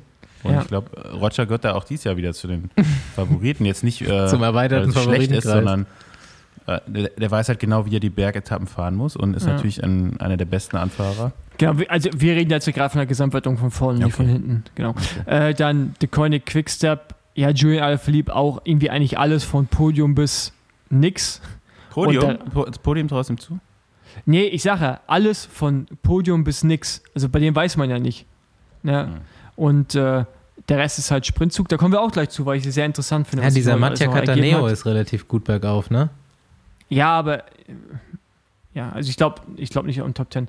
Und dann EF Education, Nippo. Ganz ehrlich, Rigobert Uran, geilster Typ überhaupt. Das ganze Jahr macht er einfach nur Holiday in Kolumbien, gefühlt jeden Tag einfach nur Instagram Lifestyle. Und dann, tra trainier- dann fliegt er halt rüber nach Europa. Äh, Der, der, der muss ja auch Privatjet haben. Der, der ist ja, Der fährt ein Radrennen und zwei Tage später macht er wieder eine Story irgendwie aus, seinem, aus seiner dicken Villa in Kolumbien. Drei Tage später irgendwie aus Monaco. Äh, auf jeden Fall, Ist nachdem nicht man, alles echt auf Instagram, Paul. ich weiß, aber nach dem, was er da jetzt bei der, äh, was war das jetzt, To the Swiss abgezogen hat, für mich, wenn der nicht stürzt, ganz heißer Favorit fürs Podium. Einfach auch so, weil der ist halt so, der braucht halt auch keine Gangschaltung zur Not, ne? gewinnt halt auch mit 53,11 Berghochsprint. So. Ja. Das einfach so, und dem traue ich auch alles zu, vom Podium bis Ausscheidung. so. Auch gerne alles innerhalb der ersten Woche kann bei dem passieren. So. Ähm, dann Grupama, äh, David Goudu, finde ich auch ein Top-5-Kandidat. Der hat auf jeden Fall das Potenzial. Das muss, und der fährt auch keine schlechten Zeitfahren, ne, da, dafür, dass er so klein ist. Und der Rest des Teams natürlich voll auf Sprint, aber da kommen wir gleich zu.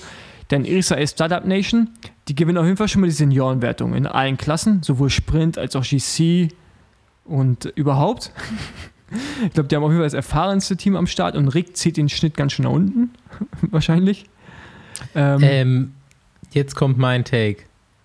ja, Israel Startup Nation. Jetzt Vorsicht. Vergesst alles, was ihr wisst. Jetzt stellt euch einfach nur mal vor, die Tour de France geht los. Wir sind in Woche zwei oder drei oder haben die ersten richtig harten Bergetappen hinter uns.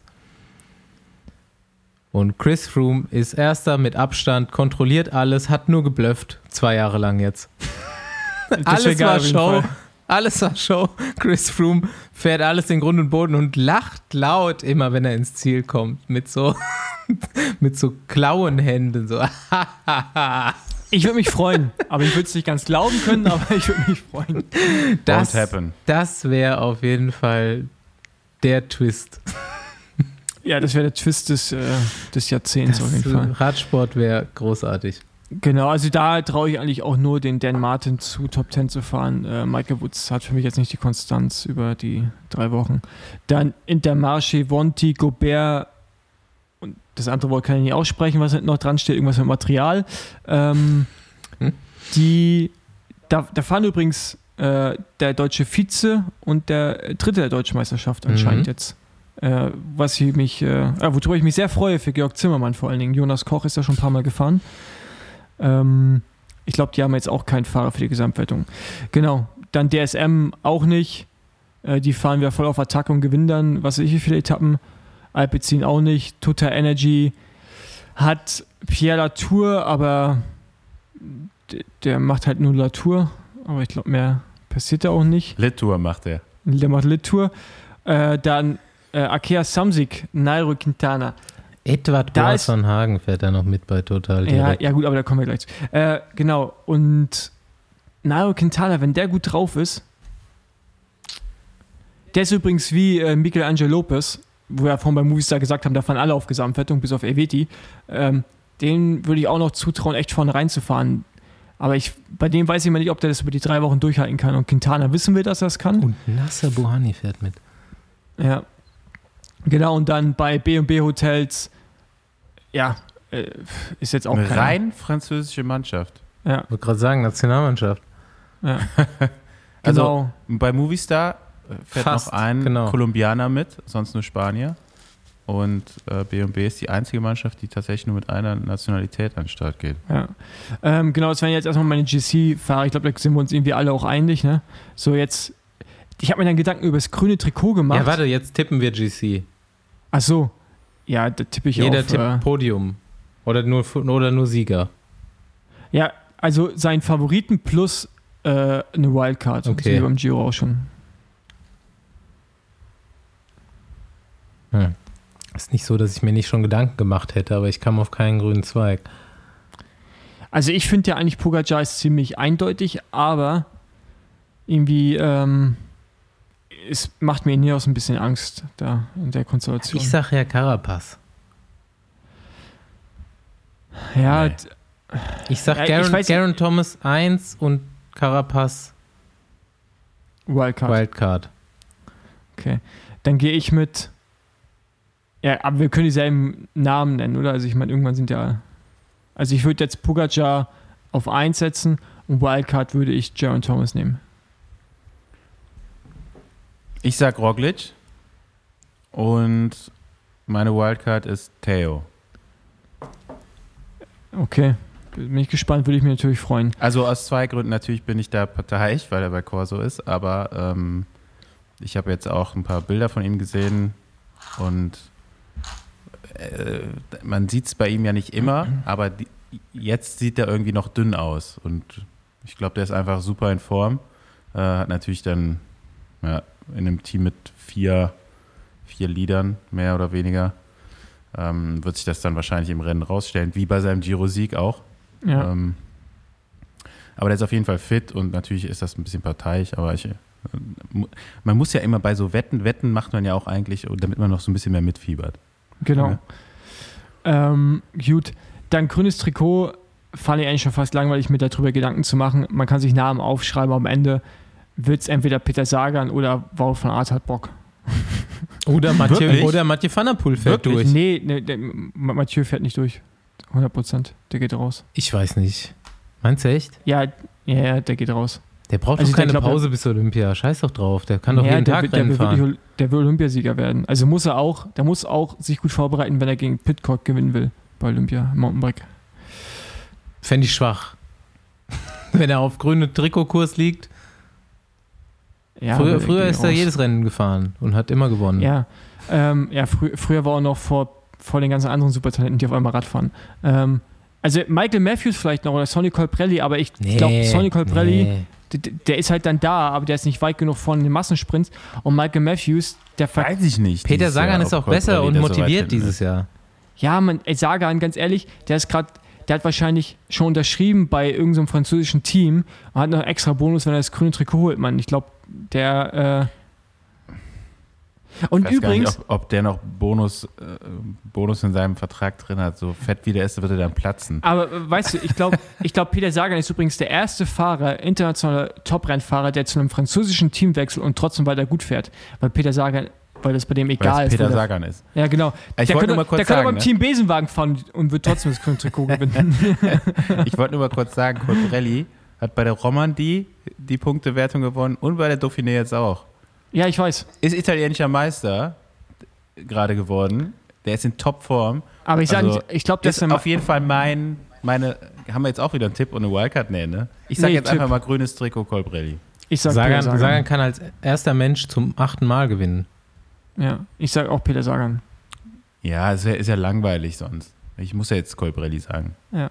Da glaube ich auch noch eher als Wort von Art, weil ich glaube, Wort von Art, der hat, kriegt nicht so viele Freiheiten. Ja, genau. D- Deswegen meine ich ja, ist eigentlich ein langweiliges Thema, über das grüne Trikot zu sprechen, weil irgendwie ähm, ist es eigentlich relativ eindeutig. Wenn jetzt mal, Außer, ob, außer Roglic stürzt.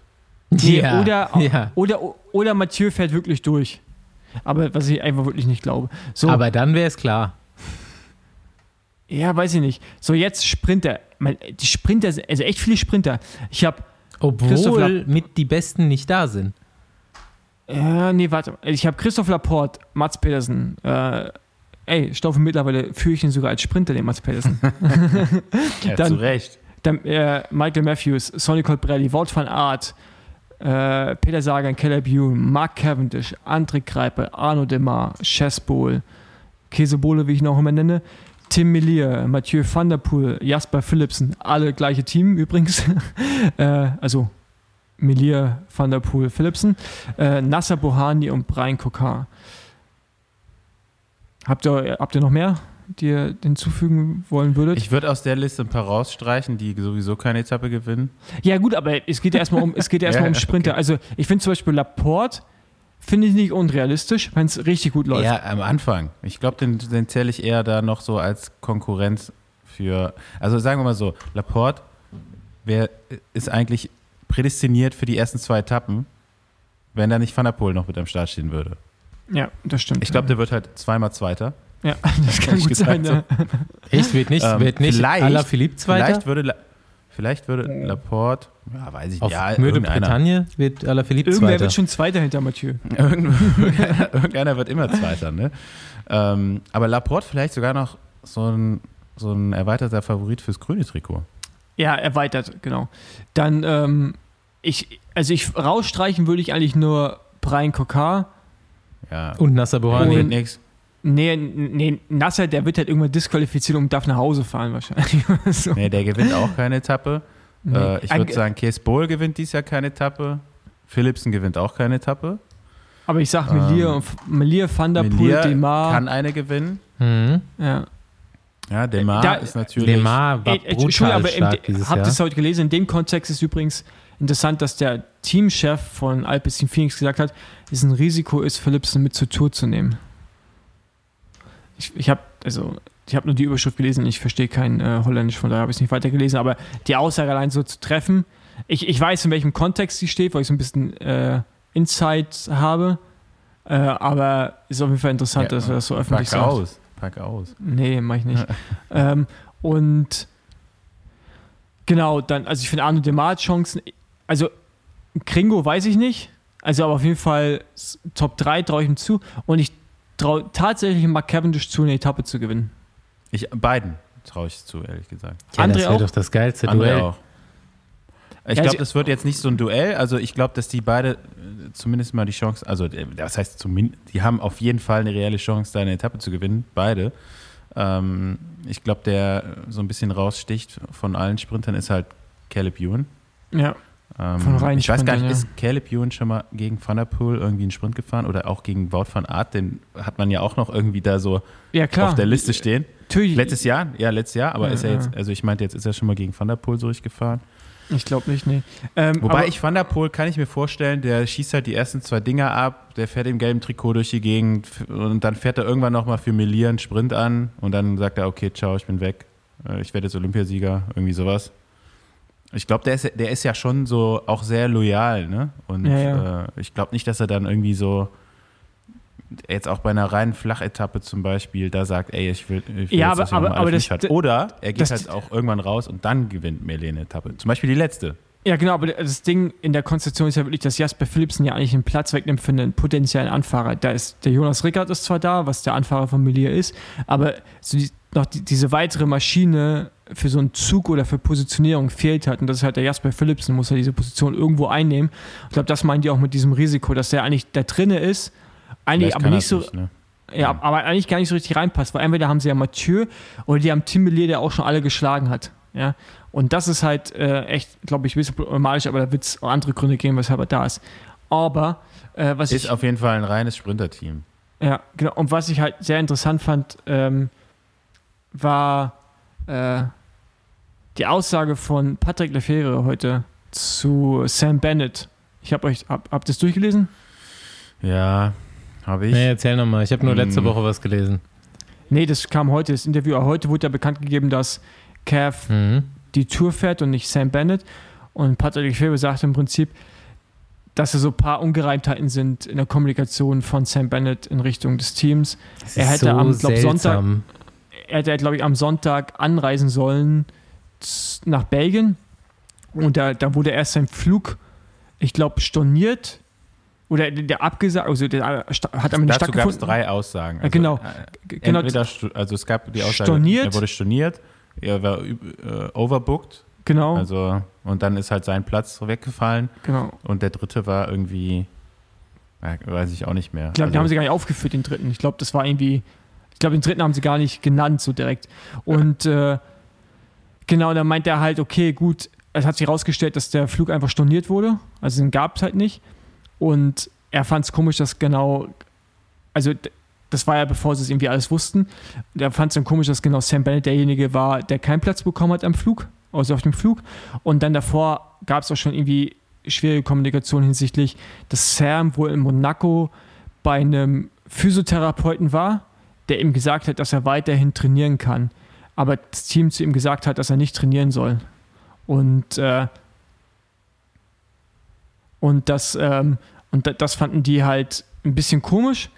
Und äh, also auf jeden Fall kann man aus dem Interview von oder aus dem Aussagen von Lefebvre schon erkennen, dass so ein bisschen, äh, ich weiß nicht, wie man es beschreiben soll, so ein bisschen also richtiges Vertrauen ist da gerade nicht da und ich finde es alles auch gerade so ein bisschen weird und Lefebvre ist ja auch mal gleich so emotional, ne? Ich, also, also er versucht es nicht zu sein, aber ist es ja mit der, mit der Aussage, ich habe mir aus dem Vertrag rausgekauft und wenn er jetzt geht und bla bla bla. Ja. Ich finde eigentlich, also man, wenn man jetzt mal alle Aussagen umdrehen würde, dann fände ich sie schon fast glaubwürdiger. Weißt Wie du? meinst du? Da war jetzt zum Beispiel so, äh, Lefebvre wurde dann gefragt, mh, ob er glaubt, dass Bennett jetzt nicht startet, weil er nächstes Jahr woanders fährt. So, das glaube ich zum als- Beispiel nicht. Als ob das die, als ob das der Fahrer so entscheiden würde. Weißt du, dass er dieses Jahr nicht mehr für ein anderes Team fahren will. Das wäre eigentlich andersrum. So, ist, es, ist das der Grund, warum er jetzt nicht fährt? Ne? Also das wurde dann irgendwie so umgedreht.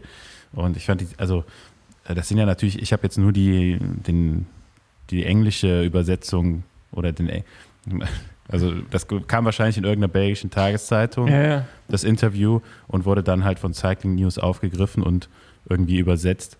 Äh, vielleicht waren auch noch ein paar Fehler in der Übersetzung. Also, also das, was ich halt interessant fand, ich kenne Sam Allen auch echt ein bisschen und, und, äh, und weiß doch auch so um seine mentale Stärke manchmal. Und dieses, was ja Lefebvre auch gesagt hat, dieses, die Angst, also dass, dass er ja nicht glaubt, dass es unbedingt ein Knieschmerz ist, sondern die Angst vorm Versagen, das, das ist so voll Sam. Also so würde ich, als ich das gelesen habe, dachte ich, okay, gut, das hört sich so voll nach ihm an. Weil der Okay. ist halt so, der, der ist halt, der kam jetzt zu DeCoy, hat dann erst nicht gewonnen direkt, ne, in Down Under und dann auf einmal ist er der Knoten geplatzt und hat ganz viel gewonnen. Und da hat er dann ja auch in meinen Aussagen, hast du gemerkt, wie enttäuscht er war, dass das Team irgendwie, äh, ja, nicht das geben konnte, was sie ihn irgendwie, Mhm. wie sie ihn supportet haben. Und der ist halt so, ne, der, ich glaube, ich kann mir schon vorstellen, dass er halt Angst hat davor, auch mit diesem internen Druck im Team, weil Carefest gerade so gut fährt, Angst hat, nicht zu performen. Also es ist wahrscheinlich trotzdem nicht seine Entscheidung, mal die Tour nicht zu fahren, aber es ist halt, ja, das ist wirklich so, so, ja, äh, Ja, äh, das ist für mich so ein bisschen unbegründet. Okay, der ist jetzt verletzt gewesen und vielleicht stimmt die Form nicht, aber bis dahin lief es ja ganz gut dieses Jahr. Also, ja, meine, der ist ja voll gut gefahren, ne? Ist aber auch das letzte Rennen war jetzt irgendwann Ende Mai, glaube ich. Ne? Mhm. Ähm, ich glaube eher, also für mich sieht das von außen jetzt eher so aus, okay, der geht nächstes Jahr weg.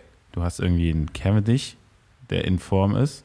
Und du könntest, also die, wahrscheinlich war die, wahrscheinlich, die Wahrscheinlichkeit, jetzt mit Cavendish eine Etappe zu gewinnen und damit halt einen riesen Erfolg zu landen. Also es Ja, reicht ja schon, wenn ja. er eine Etappe gewinnt, wäre das natürlich das ultimative, also wenn, wenn jetzt, sage ich mal, Bennett gewinnt zwei Etappen bei der Tour, das wäre eigentlich nur Erwartungen erfüllt.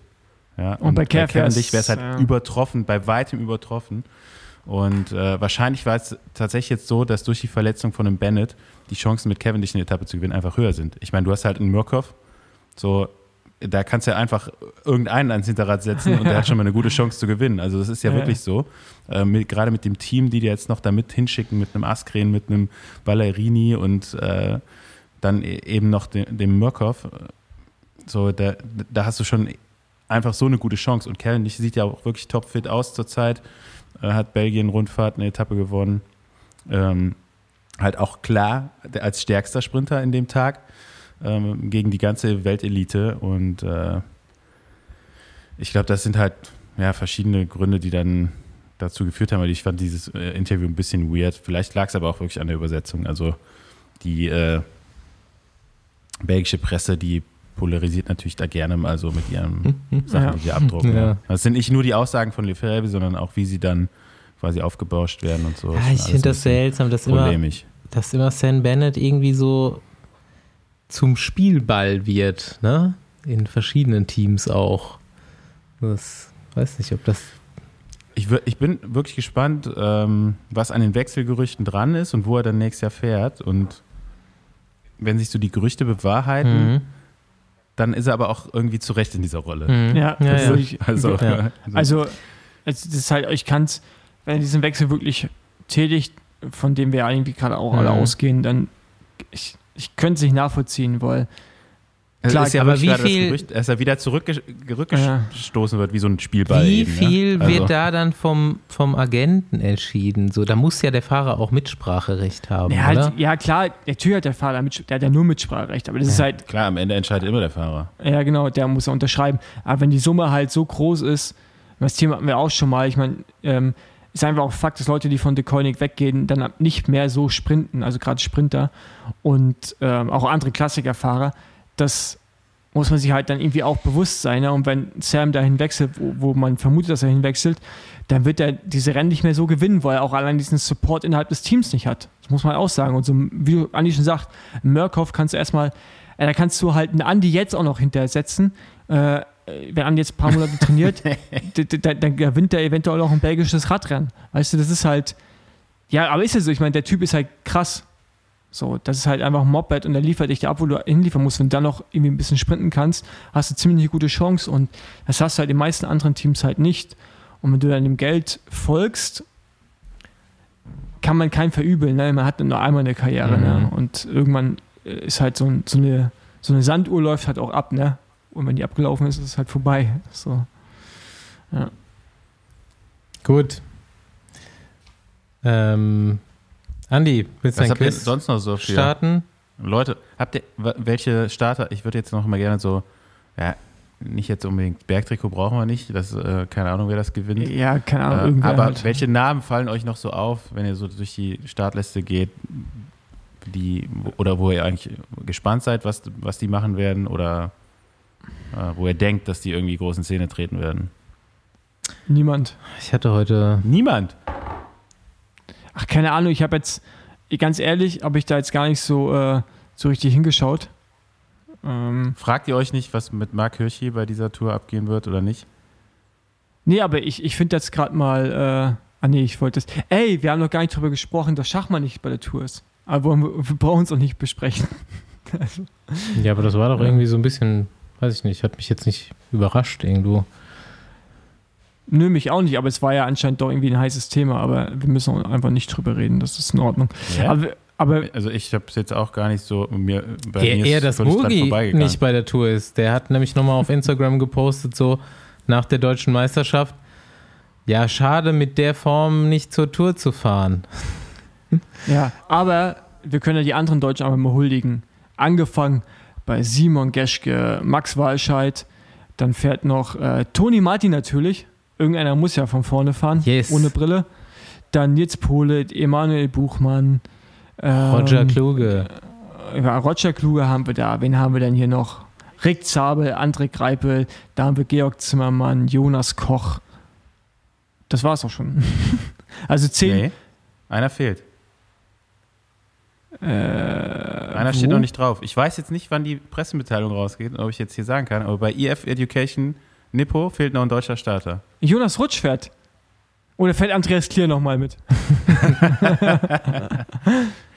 okay, geil. Freut mich. Ich hab's, ganz ehrlich, ich hab's mir fast gedacht, so wie er dieses Jahr gefahren ist, musste der eigentlich mit. Aber Ja, dann, also ich denke, ich hoffe mal, es kommt bis Donnerstag raus, sonst müssen wir wieder piepen hier. ja. Nee, freut mich. Äh, dann Erste Tour. Gl Glückwünsche gehen raus, Jonas. Äh, sehr verdient. Und mit dem Team äh, hast du auf jeden Fall auch ein paar, paar Drücker am Start da. Weil ich jetzt hier gerade so sehe bei Pro Cycling Stats mit Bissinger, Kort, Paulus, Walgren, Uran, Higita. Ja. Schon eine gute Mannschaft, ne? Hm. Ja. Ja, vor allem, ey, geil, wie du fährst, wie geil muss es sein, kenne ich nicht, das Gefühl, zu einer Tour zu fahren und einen Favoriten zu haben. Das ist, also, du Ja. fährst da ganz anders und wenn da jemand wirklich irgendwie aufs Podium fährt, muss ein geiles Gefühl sein. Auf jeden Fall. Genau. So, Andi, Jetzt deine hab ich noch ein paar- Fragerunde. ein paar Fragen für euch vorbereitet. Genau, es wird heute eine Zwei-Stunden-Folge. Ich sehe das schon kommen. Jo. aber, äh, ich wollte gerade noch hin, hinzufügen, Mark Cavendish, ja, geht, wird ja immer dr- drüber diskutiert, vor allen Dingen in Belgien. Und kein Wunder, dass die Belgier dann noch nie weiter aufgeklärt haben. Rekordetappensieger ist ja immer noch Eddie Merckx, ne? Mhm. Ja. Mit 34 Siegen. Ja. So. Aber von den 34 Siegen waren 16 Zeitfahren. Ah, Ernsthaft? Ja, und Cavendish hat einfach 26 äh, Etappensiege. Also der muss ja auch irgendwie ein paar Mannschaftszeitfahren oder sowas da drin gehabt Ja. haben. Also wahrscheinlich keine Einzelzeit fahren. Oder, oder das ist noch ein alter, älterer Fakt, aber ich glaube nicht. Äh, das heißt, der ist, liegt ja deutlich über dem, dem bisherigen Rekord von Eddie Merckx, eigentlich jetzt schon. Aber man zählt natürlich alles. Zeitfahren gehört ja irgendwie doch dazu. Und ähm, da liegen wir jetzt gerade bei Cavendish mit Bei 30. 32, 30? Ich glaube bei 30, ja. Okay. Und äh, das Hä, ich hatte ist, da ist irgendwie- mir auch bei meiner Recherche aufgefallen. irgendwie eine höhere Zahl auch im Kopf, aber Ich Hä? dachte auch Ja, 32 oder so, aber Ne, jetzt können wir gerade mal gesagt, nachgucken. Also das, das das, sind ja nicht alles richtige, richtige Etappen, da gehen ja auch Zeitfahren dabei, zählt dann eh nicht alles so. Also, äh, aber er hat einfach 26 Nee, reguläre 30, der, Etappen gewonnen. der hat 30 Tour-Etappen. Hm. Steht bei Und davon waren sind 30 reguläre Etappen. Also unfassbar eigentlich. Äh, auch unfassbar, was Eddie Merckx gemacht hat natürlich. Aber naja. So, zum Quiz. Erste Frage. Wie viele Leute verfolgen weltweit die Tour de France im, TV, im Fernsehen oder im Internet per Livestream? Insgesamt oder? Insgesamt. 200 Ein- Millionen. Nee, ich sag, ich sag, am Ende der Tour. Ist nicht genau definiert. Also wie viele verfolgen die insgesamt Unique über die Listeners. drei Wochen? Ja, zwei Milliarden. Also 200 Millionen gegen 2 Milliarden. Da geht der Punkt auf jeden Fall an Paul. Insgesamt sind es 3,5 Milliarden in über, also in 190 Ländern. Ja, das ist doch Quatsch. Ich habe jetzt keine richtige Quelle. Das- Nee, doch, also das- ich, das- das- Quelle das- dafür ist Red Bull. Nee, aber das ist ja kein Quatsch. Du musst ja allein nur Belgien. Wie viele schauen in Belgien und das ja, einfach. die, alle 7 Milliarden Die, Belgier die, gucken. Nein, die Welt hat 8 Milliarden Menschen. Ja, und ja, das ist krass. aber, ne? das, aber das durch die ganze Tour hinweg musst du ja sehen. Du kannst ja nicht in einen Tab, es sind ja 21 Tage. Wenn, das Ist durch das- 21 wenn du das durch 21 teilst, ist es ja nicht mehr so die krass. Tour ist das jährlich, also das Größte- größte, Sportereignis, das jährlich stattfindet. Ja, genau. Ja. Also, es, also ich war aber auch fasziniert von dieser Zahl. Ähm, und ich weiß nicht, ob sie so stimmt. Vielleicht kriegt man da nochmal irgendwie ein paar genauere Zahlen Ich, raus. ich, ich habe die Zahlen auch schon so gehört, auch immer. Das ist so, das über das paar Ist vermutlich ein bisschen schön gerechnet, aber. Also Ja, so viele mal, Leute kennen die Tour de France auf jeden Fall. Wie viel sind es? Ja, also- 3,5. 3,5. Rechnest du jetzt, was rechnest du jetzt da aus? ja, ich gib's. Ich weiß nicht, wie Ja. diese Sta Zahl Ja, zustande da, gekommen ist. mein Taschenrechner macht Milliarden nicht. Äh, ich wollte es jetzt mal gerade durch musst musst du, halt, den, halt das Handy mal an, also halt es mal quer. Ah, okay. Ah, ja. Ja, genau. Und dann durch Trick, 21, dann durch 21 ist gleich 166 Millionen pro Etappe und das ist realistisch. Das ist nicht unrealistisch. Also nicht unique, was sie. Also ich weiß, nee, keine Ahnung, wie die es zählen. Ja, aber Hab ich auch 100 nicht aber- rausfinden können. Aber 166 Millionen Menschen pro Etappe ist nicht unrealistisch weltweit. Ne? Also jetzt Dann nicht, wären wir ungefähr bei den 200 Millionen, die ich gesagt habe. Okay, ja, dann, dann ginge der Punkt. Also okay, kriegt jeder einen halben Punkt. yes! So, jetzt könnt ihr nochmal schätzen. Und zwar die schnellste Etappe, die jemals gefahren wurde, also reguläre Etappe, Zeitfahren rede ich jetzt nicht. Wie schnell war die und Bei wer der hat die Tour. gewonnen? bei der Tour. Ah, Ich, ich hätte es allgemein sagen können, es war nämlich Phil Gilbert bei der, bei der Vuelta 2019. Mhm, war die stimmt, schnellste. ja. Weißt du noch, wie schnell die war? Ja, ich glaube, Simon, nee, I- I- 52 oder sowas, so absurd hoch. In die Richtung wäre ich jetzt auch gegangen. Ja, genau. Aber bei der Tour, Ich sag Mario Cipollini und 51er Schnitt. Paul? ja, Etappensieger weiß ich nicht, aber ich sag, ich sag 50er Schnitt. Ja, dann ist es 50,3 ist der Schnitt, geht der Punkt an Paul und der andere Punkt geht aber an Basti tatsächlich. Mario Cipollini hat die Etappe gewonnen. 1999, vierte Etappe. 50er Schnitt auf 195 Kilometer. Also in den 90ern braucht man, braucht man einfach auch nur auf Cipollini tippen bei der Flachetappe. Ja, ja, muss ja eine flache Ja, Etappe das war gewesen übrigens, sein. So. Das war übrigens die Tour, bei der es elf Flachetappen gab. Ich glaube, Chipo hat fünf gewonnen. Ähm, ist dann ausgestiegen. Äh, Toursieger. Inoffizieller Toursieger Lance Armstrong. So, jetzt kommen wir nochmal äh, auch zu, zu ein bisschen historischen Fakten. Die längste Ausgabe der Tour. Schätzungsweise, wie, Oh, jetzt hör auf, das war bestimmt 1903 mit irgendwie, keine Ahnung, äh, 5000 Kilometern oder sowas. Nee, 1903, 1904 war die kürzeste Tour. Kommen wir, das wäre die nächste Frage. Also, was schätzt ihr, wie lang war, war die? Heute sind die immer so dreieinhalbtausend, die großen Rundfahrten, plus minus. Ich sag fünfeinhalb, fünfeinhalb. Ich habe gar keine Ahnung. So gibt man eine. Ja, die waren absurd lang, nicht, Mann. So. Die waren zum Teil so Die, absurd ja, die lang. haben so 400 Kilometer Etappen gehabt und Ja, sowas, genau, ja, ja. aber Ja. halt so Längste Etappe vorm, übrigens während der ganzen Tourgeschichte 471 Kilometer. ja, vorm Zweiten Weltkrieg auf jeden Fall. Das stimmt auch. Vorm ersten Okay, noch? ich, Nee. Wenn die dann so kurz Nee. war, dann war das zwischen dem ersten und dem zweiten, 1920 oder so, 30. Also ich sag, ich sag, ich sag fünf. Vier, vier ich sag 4,9, dann bin ich, dann habe ich alles, was drunter ist. Okay, also die Tour, das war die Tour 1926 äh, mit 5745 Ah. Kilometern auf sogar- 17, auf 17 Etappen. Das heißt im Schnitt 338 Kilometer pro Etappe. Ich, So, jetzt muss man sich natürlich mal noch zurückversetzen ins Jahr 1926. Stellt euch mal vor, was hatten die überhaupt für Straßen? Ja, die haben halt Gar- auch gar teilweise keine. mehr, mehr als Ja. 24 Stunden für Ey, so eine Etappe gebraucht, oder? Das war eigentlich der Zeitpunkt, als das Graveln Ja. erfunden wurde, oder? Ja. Das war einfach Gravel. Lange, lange Distanzen auf, dem, auf Schotterwegen und die haben halt nur. ja, was heißt erfunden? Rennrad Erfunden gemacht. wurde das vorher. Die haben es halt auf die Spitze getrieben.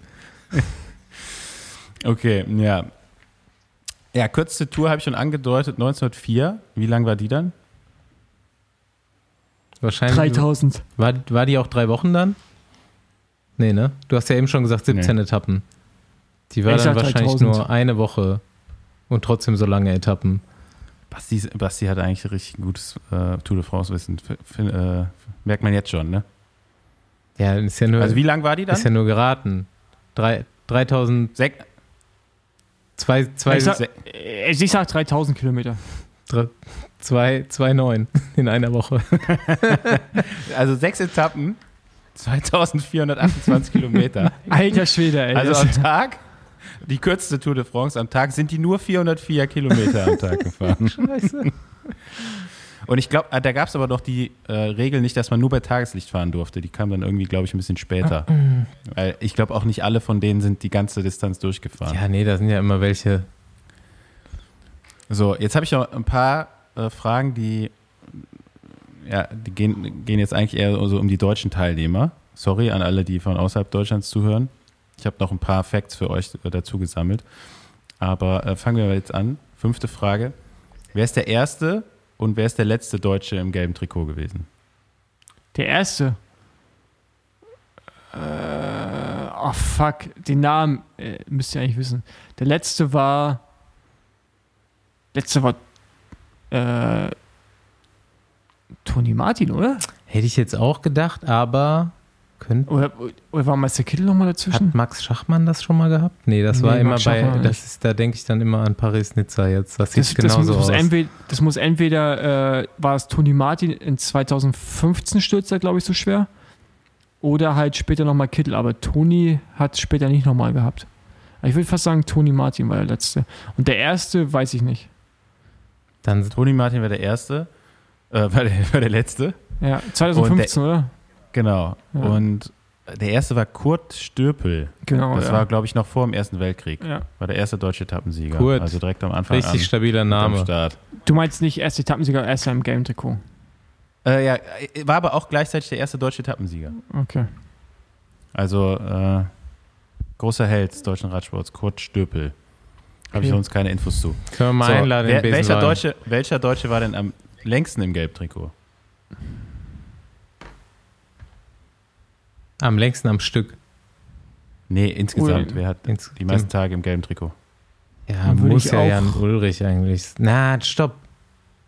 Rudi Altig. Ja, hätte ich auch gedacht, Rudi Altig oder vielleicht sogar der, hat nicht auch hier der Vater von Björn Thurau? Der, der, der ist, äh, war auch 15 Tage lang im gelben Trikot. Aber Ja. 18 Tage im gelben Trikot war jemand anders. 18 Tage. 18 Tage. Es muss Ulle gewesen sein Das ist eigentlich Ulle, ja. Ja. Äh, Basti, deine erste Antwort war richtig, war nämlich Jan Ulrich und Rudi Altig waren beide 18 Tage lang im gelben Trikot. so, jetzt noch ein Fun Fact, weil wir jetzt hier die ganze Zeit über deutsche Erfolge bei der Tour de France reden.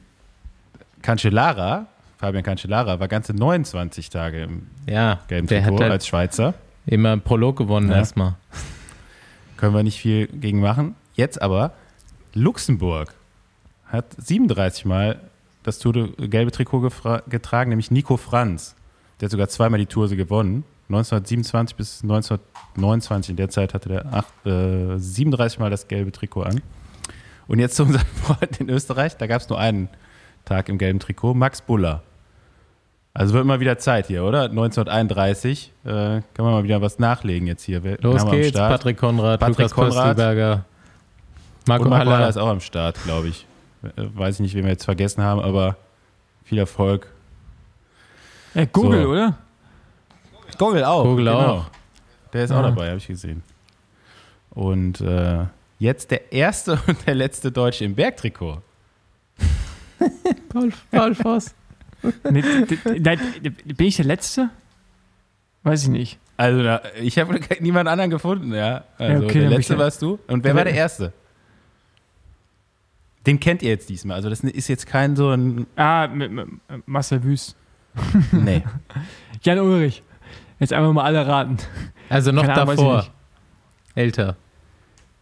Äh, ihr kennt den beide, also aus eurer, aus eurem Radsportleben kennt ihr den. Bin ich echt der Letzte? Du bist der Letzte. Okay. Muss auch so bleiben. Wir kennen den aus unserem Radsportleben. Ey, das erfüllt mich übrigens gerade ein bisschen mit Stolz, dass ich in der Liste vorkomme, namentlich. ähm, darauf noch ein Schluck Rosé. Äh, Kommt ihr nicht drauf? Nee, nee, Denkt mal an, Ausre an Ausreißer. Jens Vogt. Jens Vogt, richtig. Der war Jens der Vogt, Erste. Deutsche. Ja. Krass. Okay. Und es hat noch nie ein Deutscher gewonnen. Nee. Ja, ey, Werden ich hatte ja nie. so ein bisschen die, ein, Hallo? die Eingebung, dass Emanuel Buchmann dieses Genau. Jahr aufs Bergtrikot gehen könnte, weil in Deutschland ist das, glaube ich, noch was wert. GC. Nee, da, mu da musst du ich auch. sprinten. Da musst du aber sprinten fürs Backtrikot. Ich glaube, da. Ist eine, Se- nee, du hängst die vorher alle ab. Also, ja, also, ich, also nee, glaube Da ich kommst du auf du jeden musst ja auch Fall, nicht jede Wertung gewinnen. in Du die nicht Tagesschau. Jede Wertung gewinnen. wenn du das. nicht. Ja, Ja. Ich wäre auch, da, also ich fände das mega geil. ja natürlich wäre es geil. Also natürlich, okay, gucken wir mal. Äh, da jetzt auch nochmal unsere, äh, viele Grüße an unsere Nachbarn, da, die haben das nämlich schon mal gewonnen, und zwar die Luxemburger wieder hier. Äh, das ist eigentlich die deutschsprachige Radsportnation, muss man Ja. sagen. Zweimal, zweimal Charlie Goal äh, und Toni Romiger als Schweizer hat das auch schon mal gewonnen. So, jetzt zurück nach Deutschland. Deutsche Fahrer mit den meisten Etappensiegen. Mast Marcel Kittel. Kittel. Ja. Der, äh, Erik Zabel. Nee, Wer ich würde sagen, nee, ich, ich sag Marcel Kittel. Ich sag Erik Zabel. Marcel Kittel 14, Zabel 12, Greipel 11. Ah, hm. So, äh, habe ich hier keine Infos, Wird, wie viele zieht, Schweizer zieht oder Greipel heute Österreichische dieses Jahr an beiden vorbei. Kann sein. Äh, An beiden wird schwer, aber äh, habe ich auch, als ich das gelesen habe, dachte ich auch, wenn er eine gewinnt, dann steht er mit Zabel auf Platz 2. So.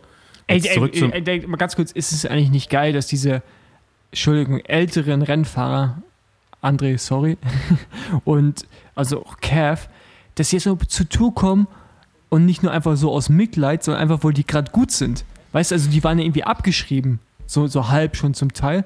Und jetzt fahren die wieder zur Tour und sind auch wieder so Mitfavoriten. Ich finde das so geil, dass sie nochmal so einen, so einen zweiten oder dritten Frühling gerade haben.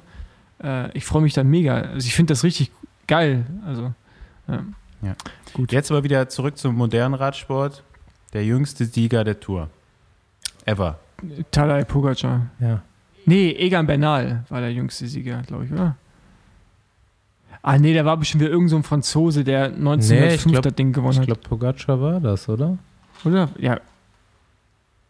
Bernal war auch krass jung, aber ich glaube, Pogacar war noch mal jünger. Keine Ahnung, Pogacar. einer von beiden. Äh, Pogacar.